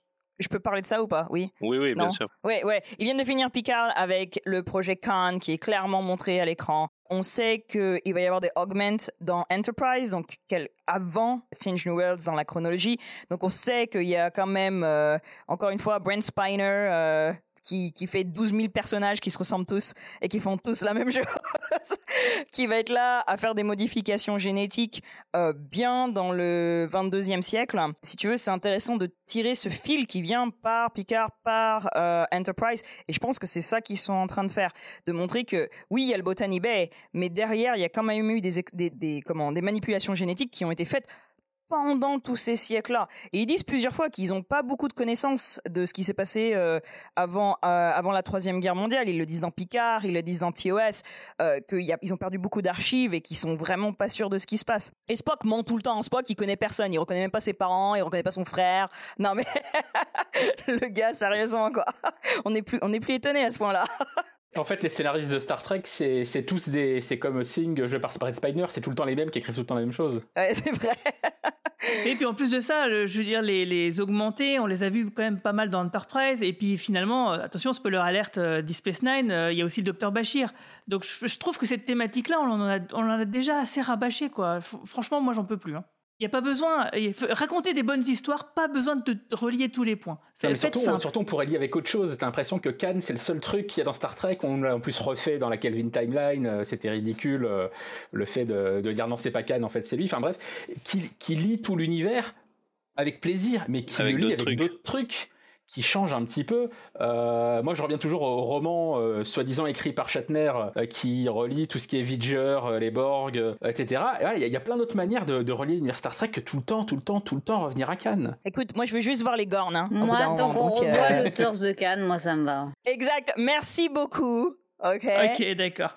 Je crois que ma, ma- Ricardo Montalban n'est pas Ah. dispo, mais bon, on va voir. Remboursé. Et Cumberbatch est trop cher. Donc, euh, C'est ça, pas Ouais, le mais faire. le torse de Cumberbatch, me- il est. pff, non. Il a pas besoin de se mettre à Ce poil. serait bien, Ouais. ce serait bien que Cannes, tu sais, euh, il est indien. Ce serait bien qu'ils arrêtent de euh, caster des gens qui sont pas indiens. Hein, ce serait sympa. Un jour. Casté l'acteur de The Green Knight, il est fantastique en plus. C'est noté. On leur enverra une, cette recommandation.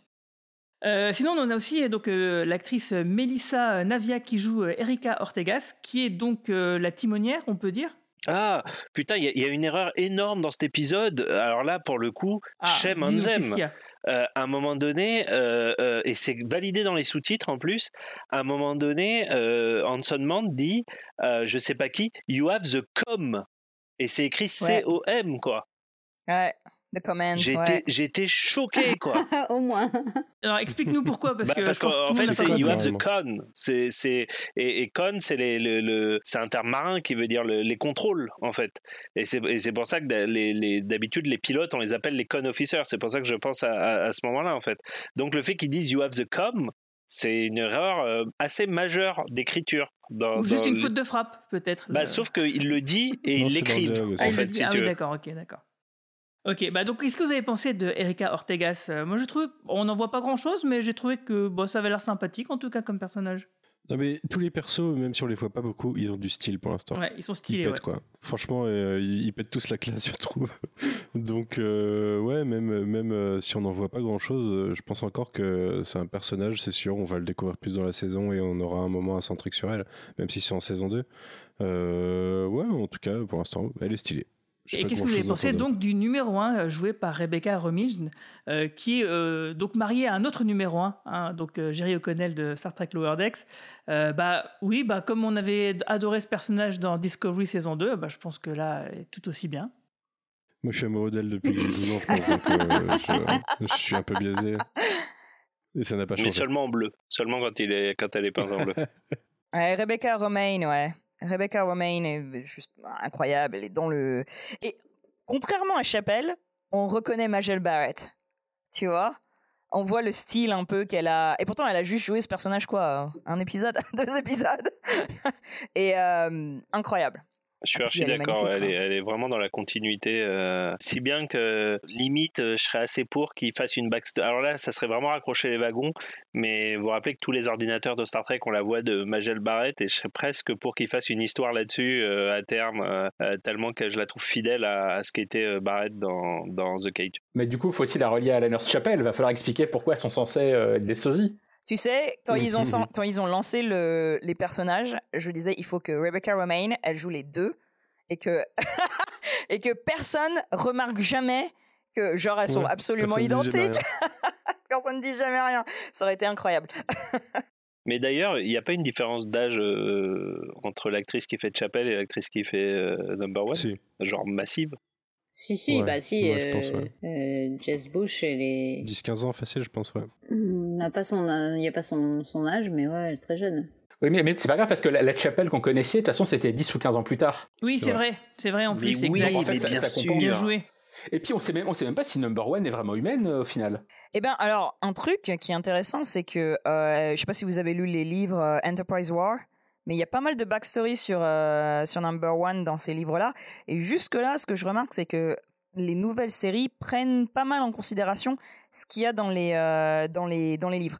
Et il y a pas mal de références à Enterprise Wars dans les... euh, enfin, tu sais, il y, a y a des allers-retours, en fait, entre ce qui se passe dans Discovery 2, dans les livres, et, et puis ensuite dans la création des personnages.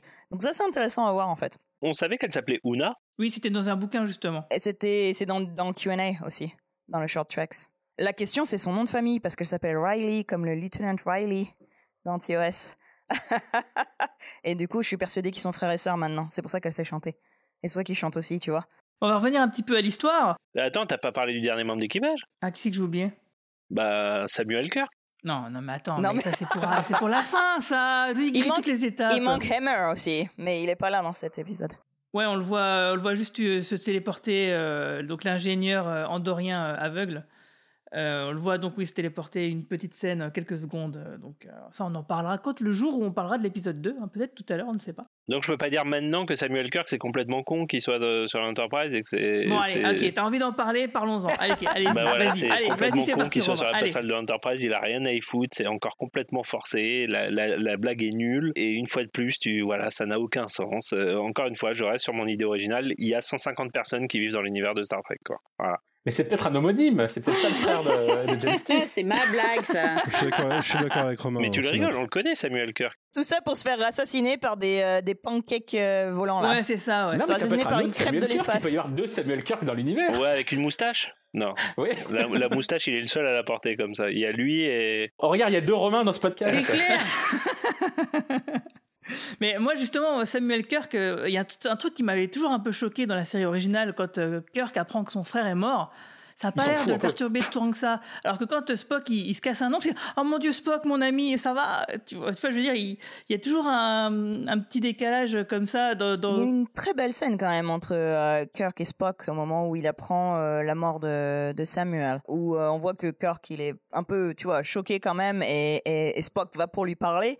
Et il l'envoie valser en disant euh, ouais je sais que t'as pas d'émotion un truc comme ça. Et il y a cette scène re- re- re- regarde l'épisode tu vas voir. Maintenant il y a plein de trucs je me dis Ah, tu vois Spock ici il pourrait dire j'ai connu ton frère mais il dit rien. C'est ça, Ah, exactement. C'est ce que j'allais dire. Maintenant, c'est ce que Spock voulait dire. J'ai connu ton frère, c'était un gros con. hein. Franchement, tu perds pas grand chose, quoi. Oh mon dieu. Bon, peut-être qu'il allait, peut-être qu'il allait lui dire, mais moi aussi j'ai un frère, je t'en ai jamais parlé jusque-là, puis j'ai aussi une sœur, je t'en ai jamais parlé jusque-là. tu vois, il peut aussi dire ouais, j'ai perdu ma sœur, je sais ce que ça fait, tu vois, mais il le dit pas. Et tu vois, il y a plein de. Maintenant, tu, tu vois, ils te font. Maintenant, je veux revoir Arena avec les Gorn. Juste pour me dire, ah, mon Dieu, il donne à manger des gens. tu vois, et flipper un peu plus pendant l'épisode, quoi. D'ailleurs, elle dit un truc qui est super énigmatique sur les Gorn. Euh, euh, alors, c'est peut-être ma compréhension de l'anglais qui est trop limitée. Elle dit qu'ils utilisaient les humains qu'ils avaient kidnappés comme des mating. Alors attends, attends, parce que j'ai regardé ce truc 30 fois. Parce que j'étais là, ah mon dieu! Donc en fait, ils capturent des vaisseaux, ils les laissent, ils abandonnent les mettent, en gens fait. euh, sur des, euh, des planètes qui sont des planètes pour, où ils font grandir leurs bébés en fait. Et euh, du coup, ils nourrissent leur euh, progéniture avec des gens qui kidnappent dans le- dans l'espace. Et du coup, les gars se font manger les uns après les autres, vivants d'ailleurs, ou utilisés comme euh, truc pour faire grossir les, gr- grandir les œufs en Des fait. espèces de cocons. ouais. Alien, un peu. donc voilà. Et le truc, c'est que la dernière personne qui survit, par tradition, ils la foutent dans, un, dans une capsule et pff, la laissent mourir dans l'espace. Et c'est là où Lan a été récupérée par euh, l'équipage du euh, King Junior, où Una était une, euh, une cadette, ou enseigne, je sais plus. Donc euh, bien grosse, quoi. joli clin d'œil au passage. Joli clin d'œil à la, à la connexion entre Nichelle Nichols et Martin Luther King Jr. d'ailleurs. Euh, c'est sympa de leur placer sur ce vaisseau-là. Puisqu'on sait que c'est à cause de lui, enfin c'est lui qui l'a convaincu de rester dans la série alors que l'actrice voulait partir parce qu'elle ne visait pas grand-chose euh, en termes de script. Euh, donc bon, on peut revenir donc euh, à l'histoire. Ah bon Euh, eh Pourquoi oui. Tu veux pas parler des Gorn un peu plus on a. Ouais, non, moi je, moi, je pense qu'on fera un spécial Gorn un jour. hein. Je pense que là, justement, ça a l'air vraiment sympathique. Et puis on fera aussi des bruitages tant qu'on y est. On dira à Cyril Miquel de s'habiller en Gorn. Euh, c'est un peu notre souffre-douleur euh, cosplayer. Dès qu'il y a un truc vert, c'est pour lui. Euh, donc oui, euh, visiblement, ils ont découvert des signatures de distorsion de ce peuple qui est pas censé l'avoir, et visiblement, ce serait donc des armes.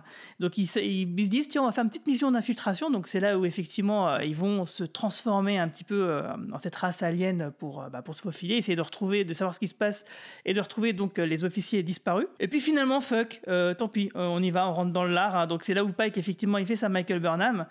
Euh, et effectivement, moi je trouve que c'est quand même plutôt cohérent par rapport à, à tout ce qu'on a dit plus tard, effectivement, que du coup il a un peu ce, ce- ce côté euh, euh, tête brûlée.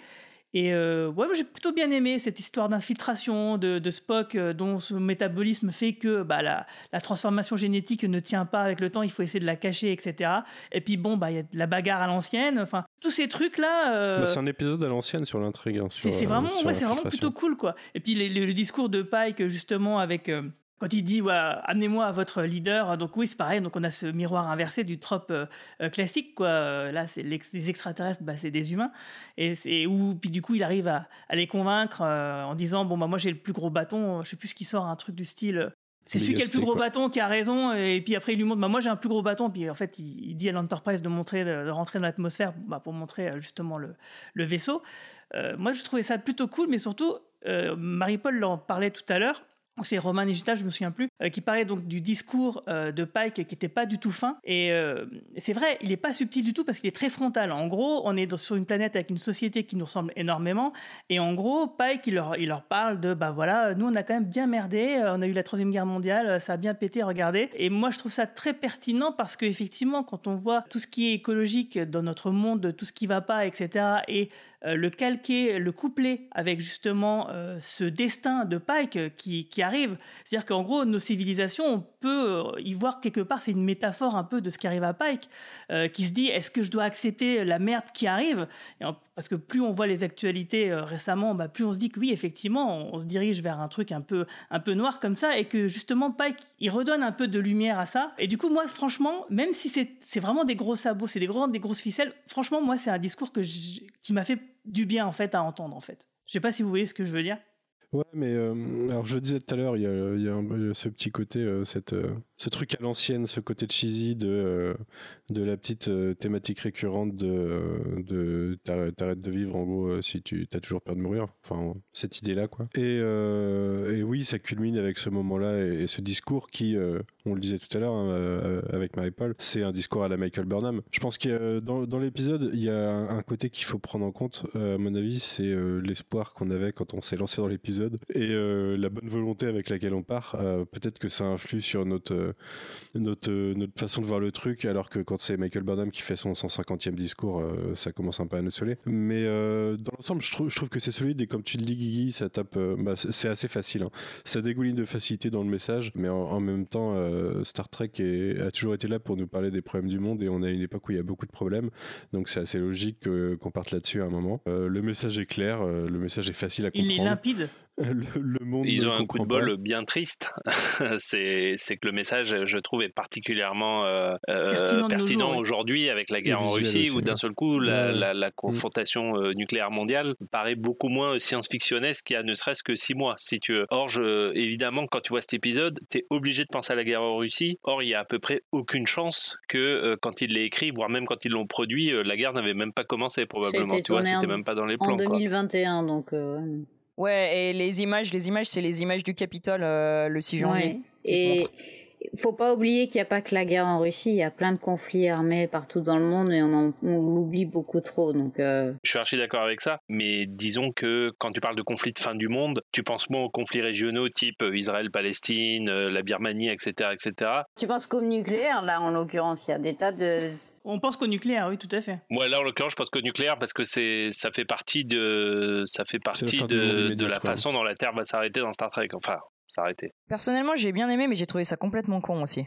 Excusez-moi, hein, mais tu vois, imagine, imagine, on est, euh, on est euh, à genre euh, une seconde de la, la guerre nucléaire, les, les extraterrestres arrivent en nous disant, tu sais quoi, et ils nous montrent des, des images d'une planète qu'on connaît pas du tout, avec des gens qu'on connaît pas du tout, avec des références à une, à une culture qu'on connaît pas du tout, genre la Tour Eiffel. Ouais, bah nous, on là, ça nous parle, mais à eux, à ces pauvres gars là, dans cette, ils, ils savent pas ce que c'est, tu vois? Et tu leur montres des images et tu dis, ouais, nous, on s'est fait exploser et euh, maintenant, on a des grands vaisseaux et on voyage la, la planète. On voyage de Bah, planète bah, en c'est le planète. principe du jour où la Terre s'arrêta. C'est pour ça qu'ils te montrent le Oui, film au c'est, départ. c'est le- mais à C'est l'inverse, ouais. exactement ça. C'est un extraterrestre Aujourd'hui, t'imagines qu'on va les écouter? Non, les mecs, ils vont quand même envoyer les bombes. Personne va dire, ah, c'est bon, tu vois. Ah, on s'arrête maintenant.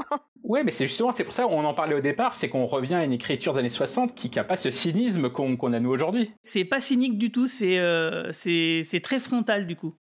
Pour moi, ça résonne avec la thématique du euh, les humains et euh, enfin tout, tout, tout le monde euh, juste à- juste au moment de mourir croit qu'il va réussir à s'en sortir. Et je pense qu'en fait c'est c'est pour répondre à ça.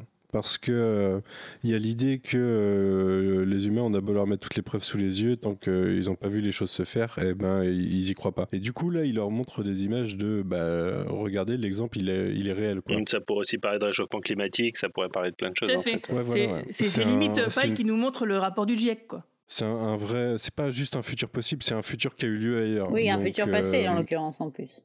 Je reste quand même assez persuadé que l'épisode est. Ils ont un peu de bol, hein. c'est, c'est horrible de dire ça, mais, mais je pense qu'il est plus pertinent, particulièrement euh, depuis, depuis trois mois. Quoi. Mais d'autant que c'est assez incroyable du point de vue de la série, c'est qu'elle commence en étant dans la situation politique vis-à-vis de la Russie où la série originale était quand ils ont commencé. Euh, moi, ce que j'ai trouvé complètement con, pour, euh, pour citer euh, Girafe, après, euh, après, ça fait partie de ces trucs où euh, si on devait analyser la série classique, on trouverait le même genre de trucs grossiers, etc. Mais alors, les mecs, avec leur télescope, ils ont vu la bagarre de l'Enterprise avec Discovery, ils ont réussi de là à créer une warp technologie qui leur a permis de créer une warp bombe. Alors, euh, et pas un warp vaisseau. Alors, franchement, les mecs en reverse engineering, euh, chapeau. hein. Et, Ouais, et bon, une warp bombe, on saura pas ce que c'est non plus, mais bon, ça. Enfin, j'ai conscience qu'on s'en fout, mais euh, bon, ça fait ce petit Deus ex machina. euh, voilà. J'ai confiance qu'on s'en fout, seulement j'y ai, pensé. Et pour moi, de la technologie, une bombe avec de la technologie warp, tu fais péter ça sur ta planète, t'es pas serein, je pense, normalement. Du coup, tu fait importe péter sur la bout planète, la elle se retrouve sur la planète d'à côté, donc tu risques. Voilà. et, et attends, il y avait ça, et il y avait un deuxième truc. Bon, ça, c'est pas une connerie, mais c'est juste un truc bien pratique. Euh, C'est pas grave non plus. Mais donc, sur l'USS Archer, il y avait trois euh, membres d'équipage. Putain, Alors merci, ça, j'ai- j'ai- merci j'ai- beaucoup, quoi. j'ai trouvé ça très bizarre pour le coup. euh. Euh, Ça m'a rappelé l'épisode Remember Me, qui est un de mes épisodes préférés de, de Star Trek The Next Generation, où, Crusher se retrouve tout seul sur la, avec Picard sur la passerelle de l'Enterprise. En fait. Mais en fait, le SS Archer, c'est une navette, en fait, c'est un runabout, c'est tout. Il n'y a qu'une seule Warp Nacelle. Parce cas. méritaient pas mieux. Mais partir en mission à 3, ouais, pff, je sais pas, j'ai trouvé ça un peu chelou. Ouais, surtout pour un premier contact, quoi. Ils ont appelé Archer le vaisseau le plus pourri de la galaxie, quoi. Non, attends, et ils ont appelé, ils ont, ils ont appelé Archer un vaisseau pour faire des premiers contacts, quoi. Sérieusement, quoi. Tu vois, c'est un peu la poisse, quoi. Parce que vu comment Archer il fait ses premiers contacts, tu vois, j'aurais pas choisi ça personnellement. on l'a pas dit, mais euh, c'est une série qui part avec un premier épisode qui dit fuck le premier contact, quoi. Enfin, fuck le, le- La le- directive première. La prime directive. Ils en jouent scénaristiquement en disant, les- enfin, les scénaristes ont trouvé un, un, un loophole et ils ils l'explicitent dans la série en disant, on a trouvé un loophole, ça passe, euh, ça passe, vous serez pas blâmé, quoi. Ouais, du coup, il faudra, il incroyable. faudra pas qu'il fasse ça trop souvent, c'est vrai. En plus, c'était inutile. C'était inutile de le discours de Pike euh, fuck la Prime Directive. Il était inutile puisque de toute façon la Prime Directive était foquée dans cet exemple puisque ils avaient découvert, euh, ils avaient assisté à des trucs et tout. Donc je pense qu'au contraire, il y aurait moyen de revaloriser. Au lieu de dire fuck la Prime Directive, moi j'aurais pris le langue tout à fait inverse. J'aurais revalorisé la Prime Directive en disant vous voyez à quel point même un, un truc loin d'une planète suffit à foutre un bordel euh, incroyable en fait si tu veux. Moi, je pense que ça a mis en place des protocoles euh, dans Starfleet derrière qui font que euh, ils Des de protocoles. Depuis quand Starfleet a des protocoles, quoi Les mecs, ils ont même pas de ceinture de sécurité. De quoi tu parles de protocole, quoi Mais c'est vrai que dans le sens où la prime directive, euh, elle prend, enfin, elle est nommée pour la première fois à ce moment-là. C'est bizarre parce qu'il me semble. Ça va jamais tenir. Alors, General, General, General Order 1, c'est en fait ce que les Vulcains appellent la Prime Directive. Ouais, Et du coup, Starfleet utilise le, le nom de. D'ailleurs, euh, Spock explique bien que c'est parce que c'est les Vulcains qui ont inventé là. Mais euh, le fait qu'ils changent le nom pour se séparer un peu, en fait, je pense aussi. Et il rate jamais une occasion de le rappeler. En tout cas, le, discours de, Pike a quand même un, avantage, c'est d'éclaircir un petit peu la chronologie des différentes guerres terriennes, ce qui n'était pas super clair jusqu'à présent dans la franchise. On l'a vu quand on a euh, discuté euh, tous ensemble du dernier de Picard avec le dossier Khan, etc. On comprenait toujours pas quand est-ce que les guerres eugéniques intervenaient ou pas. Là, c'est la première fois qu'on a vraiment quelqu'un qui explique très clairement le côté euh, guerre civile, guerre eugénique, World War III, c'est des trucs qui s'enchaînent les uns les autres. Il pose enfin ce cadre, et certainement, comme on, l'a un peu dit tout à l'heure quand on parlait de Khan, c'est peut-être pas pour rien qu'il nous explique ça là maintenant. Bon, bah, c'est cool. Je pense qu'on a fait le tour du sujet. Qu'est-ce que vous en pensez? Vous avez des trucs à rajouter? Euh, juste un truc sur la fin, je trouve euh, rigolo que le fait qu'on commence et qu'on finisse la mission avec justement le- l'amiral April, t'as un peu un- l'impression que ça va être un peu le, euh, le, le- mec qui va leur donner les missions dans chaque épisode. C'est l'amiral Vance de, de Pike, tu veux dire Ouais, ouais, ou le côté Bosley, ou de Drôle de Dame, enfin tout ce ce que tu veux, ou même dans, comme dans Mission Impossible avec Phelps, enfin un peu le, le mec qui va dire, bah, hop, elle a la mission de cette semaine, vous allez là-bas. Et puis à la fin, bah, bien joué les gars, c'était super. C'est marrant parce qu'il y a, pas mal de trucs dans cet épisode qui m'ont fait penser à, à The Orville, pour le coup. Et ça m'a fait penser au rôle de Victor Garber dans The Orville aussi, qui est, qui est un peu le général de flotte qui leur donne des missions et, et au final qui leur dit que c'est toujours pourri ce qu'ils ont fait.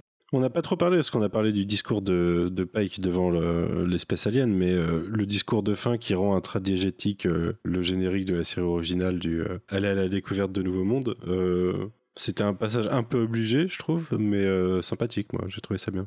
C'est le premier pilote euh, de Star Trek qui porte le nom de sa série. C'est jamais arrivé dans l'histoire de Star Trek.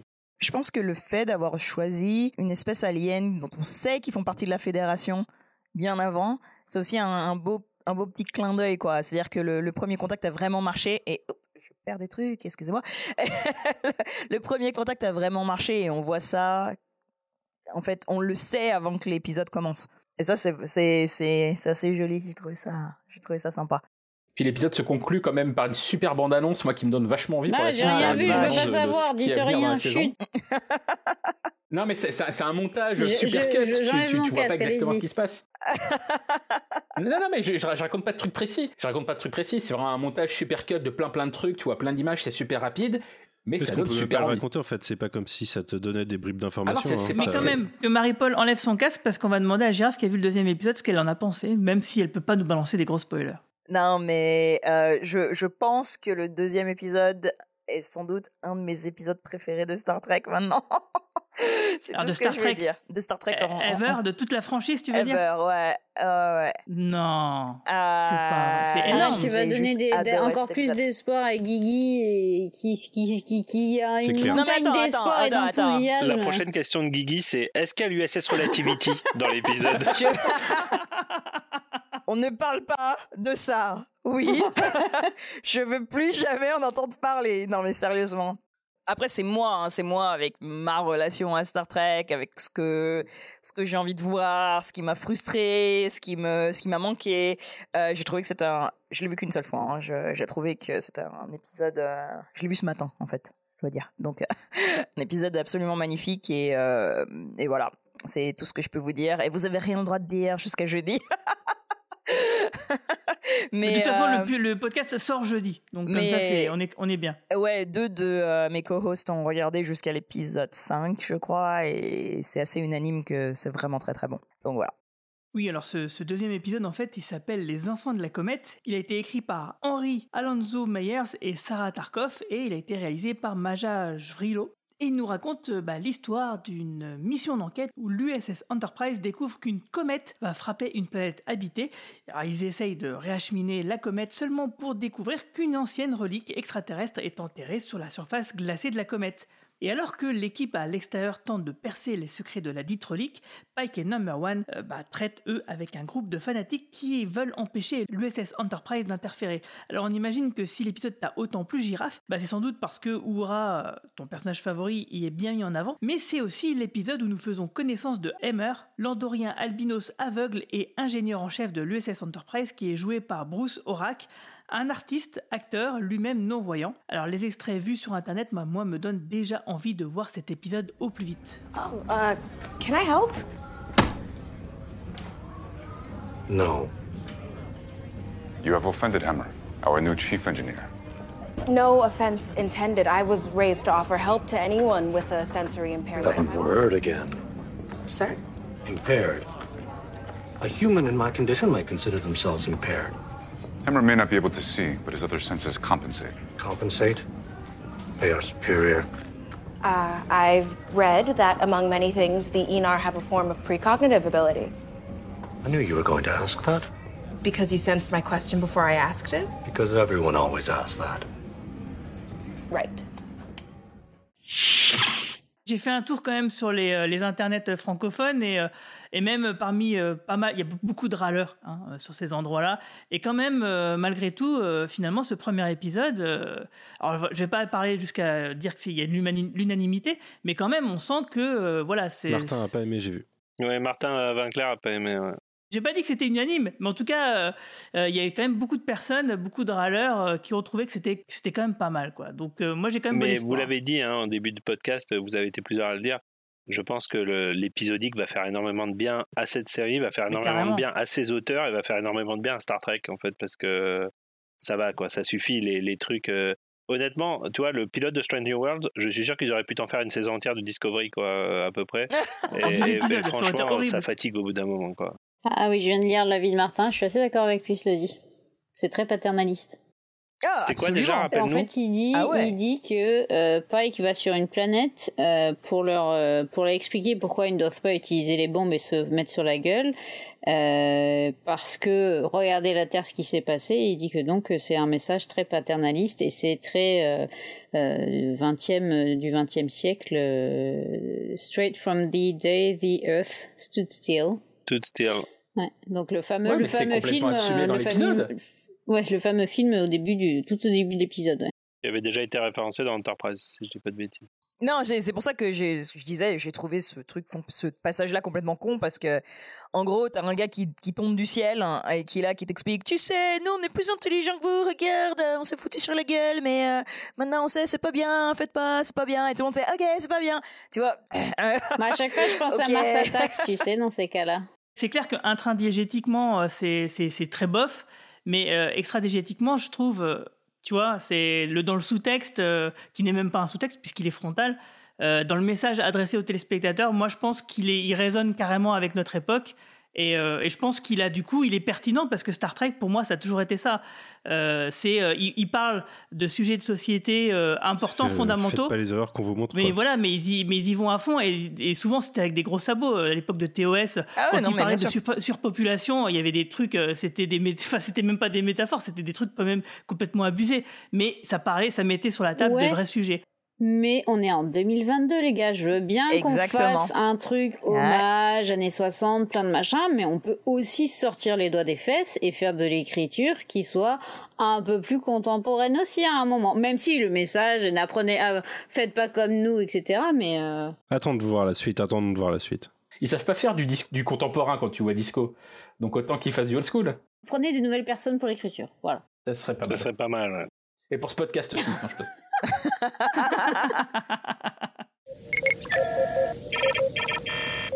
Alors on va s'arrêter là pour euh, bah, Strange New Worlds pour le moment, car comme la série n'est pas diffusée en France, bah, vous l'avez compris, hein, on ne va pas faire de podcast sur les épisodes à venir, ce qui nous frustre vraiment, hein, euh, euh, veuillez le croire, car on se serait sans doute bien plus amusé que bah, ce qu'on a fait sur Picard. Alors parce que en fait, évidemment, nous avons bien sûr vu tous l'épisode chez Romain Brami, qui a lui Paramount Plus chez lui. Et on espère donc vraiment que cette plateforme va arriver très vite chez nous. Alors on a parlé de décembre au début du podcast, mais en fait c'est décembre au plus tard. hein. C'est comme ça qu'il faut le comprendre, parce que d'après les communiqués, ça pourrait arriver avant, puisque ça nous disait que ça arriverait d'ici la fin de l'année. Va donc euh, bah, passer aux actus euh, des uns et des autres. Eh ben, du coup, Girafe, qu'est-ce que euh, qu'est-ce que tu nous réserves dans les prochains jours? Est-ce que Strange New Pod, bah, vous avez des, podcasts réguliers quasiment toutes les semaines? Toutes les semaines, tous les jeudis, depuis que Star Trek nous emploie à plein temps. Je rigole, mais il y a des épisodes toutes les semaines maintenant. Il y en a même deux par semaine. Donc toutes les semaines, on est en direct sur Twitch les jeudis. Alors pour vous, c'est pas des heures pratiques parce qu'on est 9h du soir, donc en plein milieu de la nuit pour vous. Donc euh, voilà. Mais euh, oui, on produit, euh, on produit un, épisode chaque semaine et puis vous pouvez nous trouver sur Twitter, Strange New Pod, at Strange New Pod. Et moi, je suis at Lyrical Giraffe avec un tiré du bas au milieu. voilà. Et sinon, bah, on n'a pas vraiment de super grosse actu. On a eu la chance d'aller à la première euh, tapis rouge à New York. Euh, C'était, moi j'y étais pas, mais c'était plutôt sympa. Et on attend avec impatience euh, le premier épisode de Lower Decks euh, saison 3. Ah, saison 3. Voilà. Mais oui, à fond. Et ça va être ça le plus, le plus gros morceau. Voilà. Et toi, Romain Nigita, quoi de neuf? Quoi de neuf? Euh, bah, Je suis allé voir hier Doctor Strange in the Multiverse of Madness et je peux vous dire que dans ce film, il n'y a pas une connexion avec Star Trek, il y en a Oh. deux. Ah, Voilà, je n'en dirai pas plus. d'accord, très bien. Et toi, Marie-Paul? Euh, écoute, euh, là, je crois que ce mois-ci, j'ai deux traductions de comics qui sortent euh, en même temps. Euh, la fin de Birthright, ça y est, c'est le tout, tout, tout dernier tome de la série, La Tristesse. Et euh, le deuxième tome et dernier aussi de The Plot, donc euh, Birthright chez Delcourt et The Plot, c'est chez iComics. Ok. Et toi, Romain Brami Moi, ma seule actu qui n'en est absolument pas une, c'est que la seule série que j'attendais plus que Strange New World cette année, c'était le retour de Better Call Saul. Ah oui. Donc, si vous me cherchez, je suis probablement en train de revoir euh, pour la huitième fois l'épisode de la semaine de Better Call Saul. Ouais, ouais, c'est vrai qu'il était, il et était il y a. We Own the City aussi qui est sorti, de David Simon. Oui, qui est, euh, j'ai vu les deux premiers épisodes, je suis complètement fan. Et d'ailleurs, j'ai acheté le comics euh, en version française euh, de Homicide. Ah oui, qui est très- qui est donc, très bien, ouais. inspiré du livre de David Simon de- il y a 30 ans, blablabla. Enfin, c'est vraiment génial. Je suis un grand fan de la série Homicide, de The Wire, etc. Donc, oui, forcément, je me suis jeté dessus. Et cette nouvelle mini-série qui est diffusée chez nous sur OCS, et bah, elle est fantastique, évidemment. Et toi, Manu, quoi de neuf? Oh, tu sais, depuis qu'on a enregistré il y a deux jours, hein. C'était le week-end là. le, planning euh, s'est pas de- éclairci. Ok. Non, depuis le dernier euh, cadran pop, rien de neuf. Ok, ben en tout cas, euh, on peut vous dire que d'ici deux semaines, je crois, on fera notre prochain podcast sur la saison 1 de Star Trek Prodigy, euh, qui est actuellement en replay sur Nickelodeon. Et puis du coup, on va se quitter avec le générique de la série Strange New World par Jeff Russo. Longue vie et prospérité, salut tout le monde Salut Salut Ciao Salut Space. The final frontier. These are the voyages of the Starship Enterprise. Its five year mission to explore strange new worlds, to seek out new life and new civilizations, to boldly go where no one has gone before.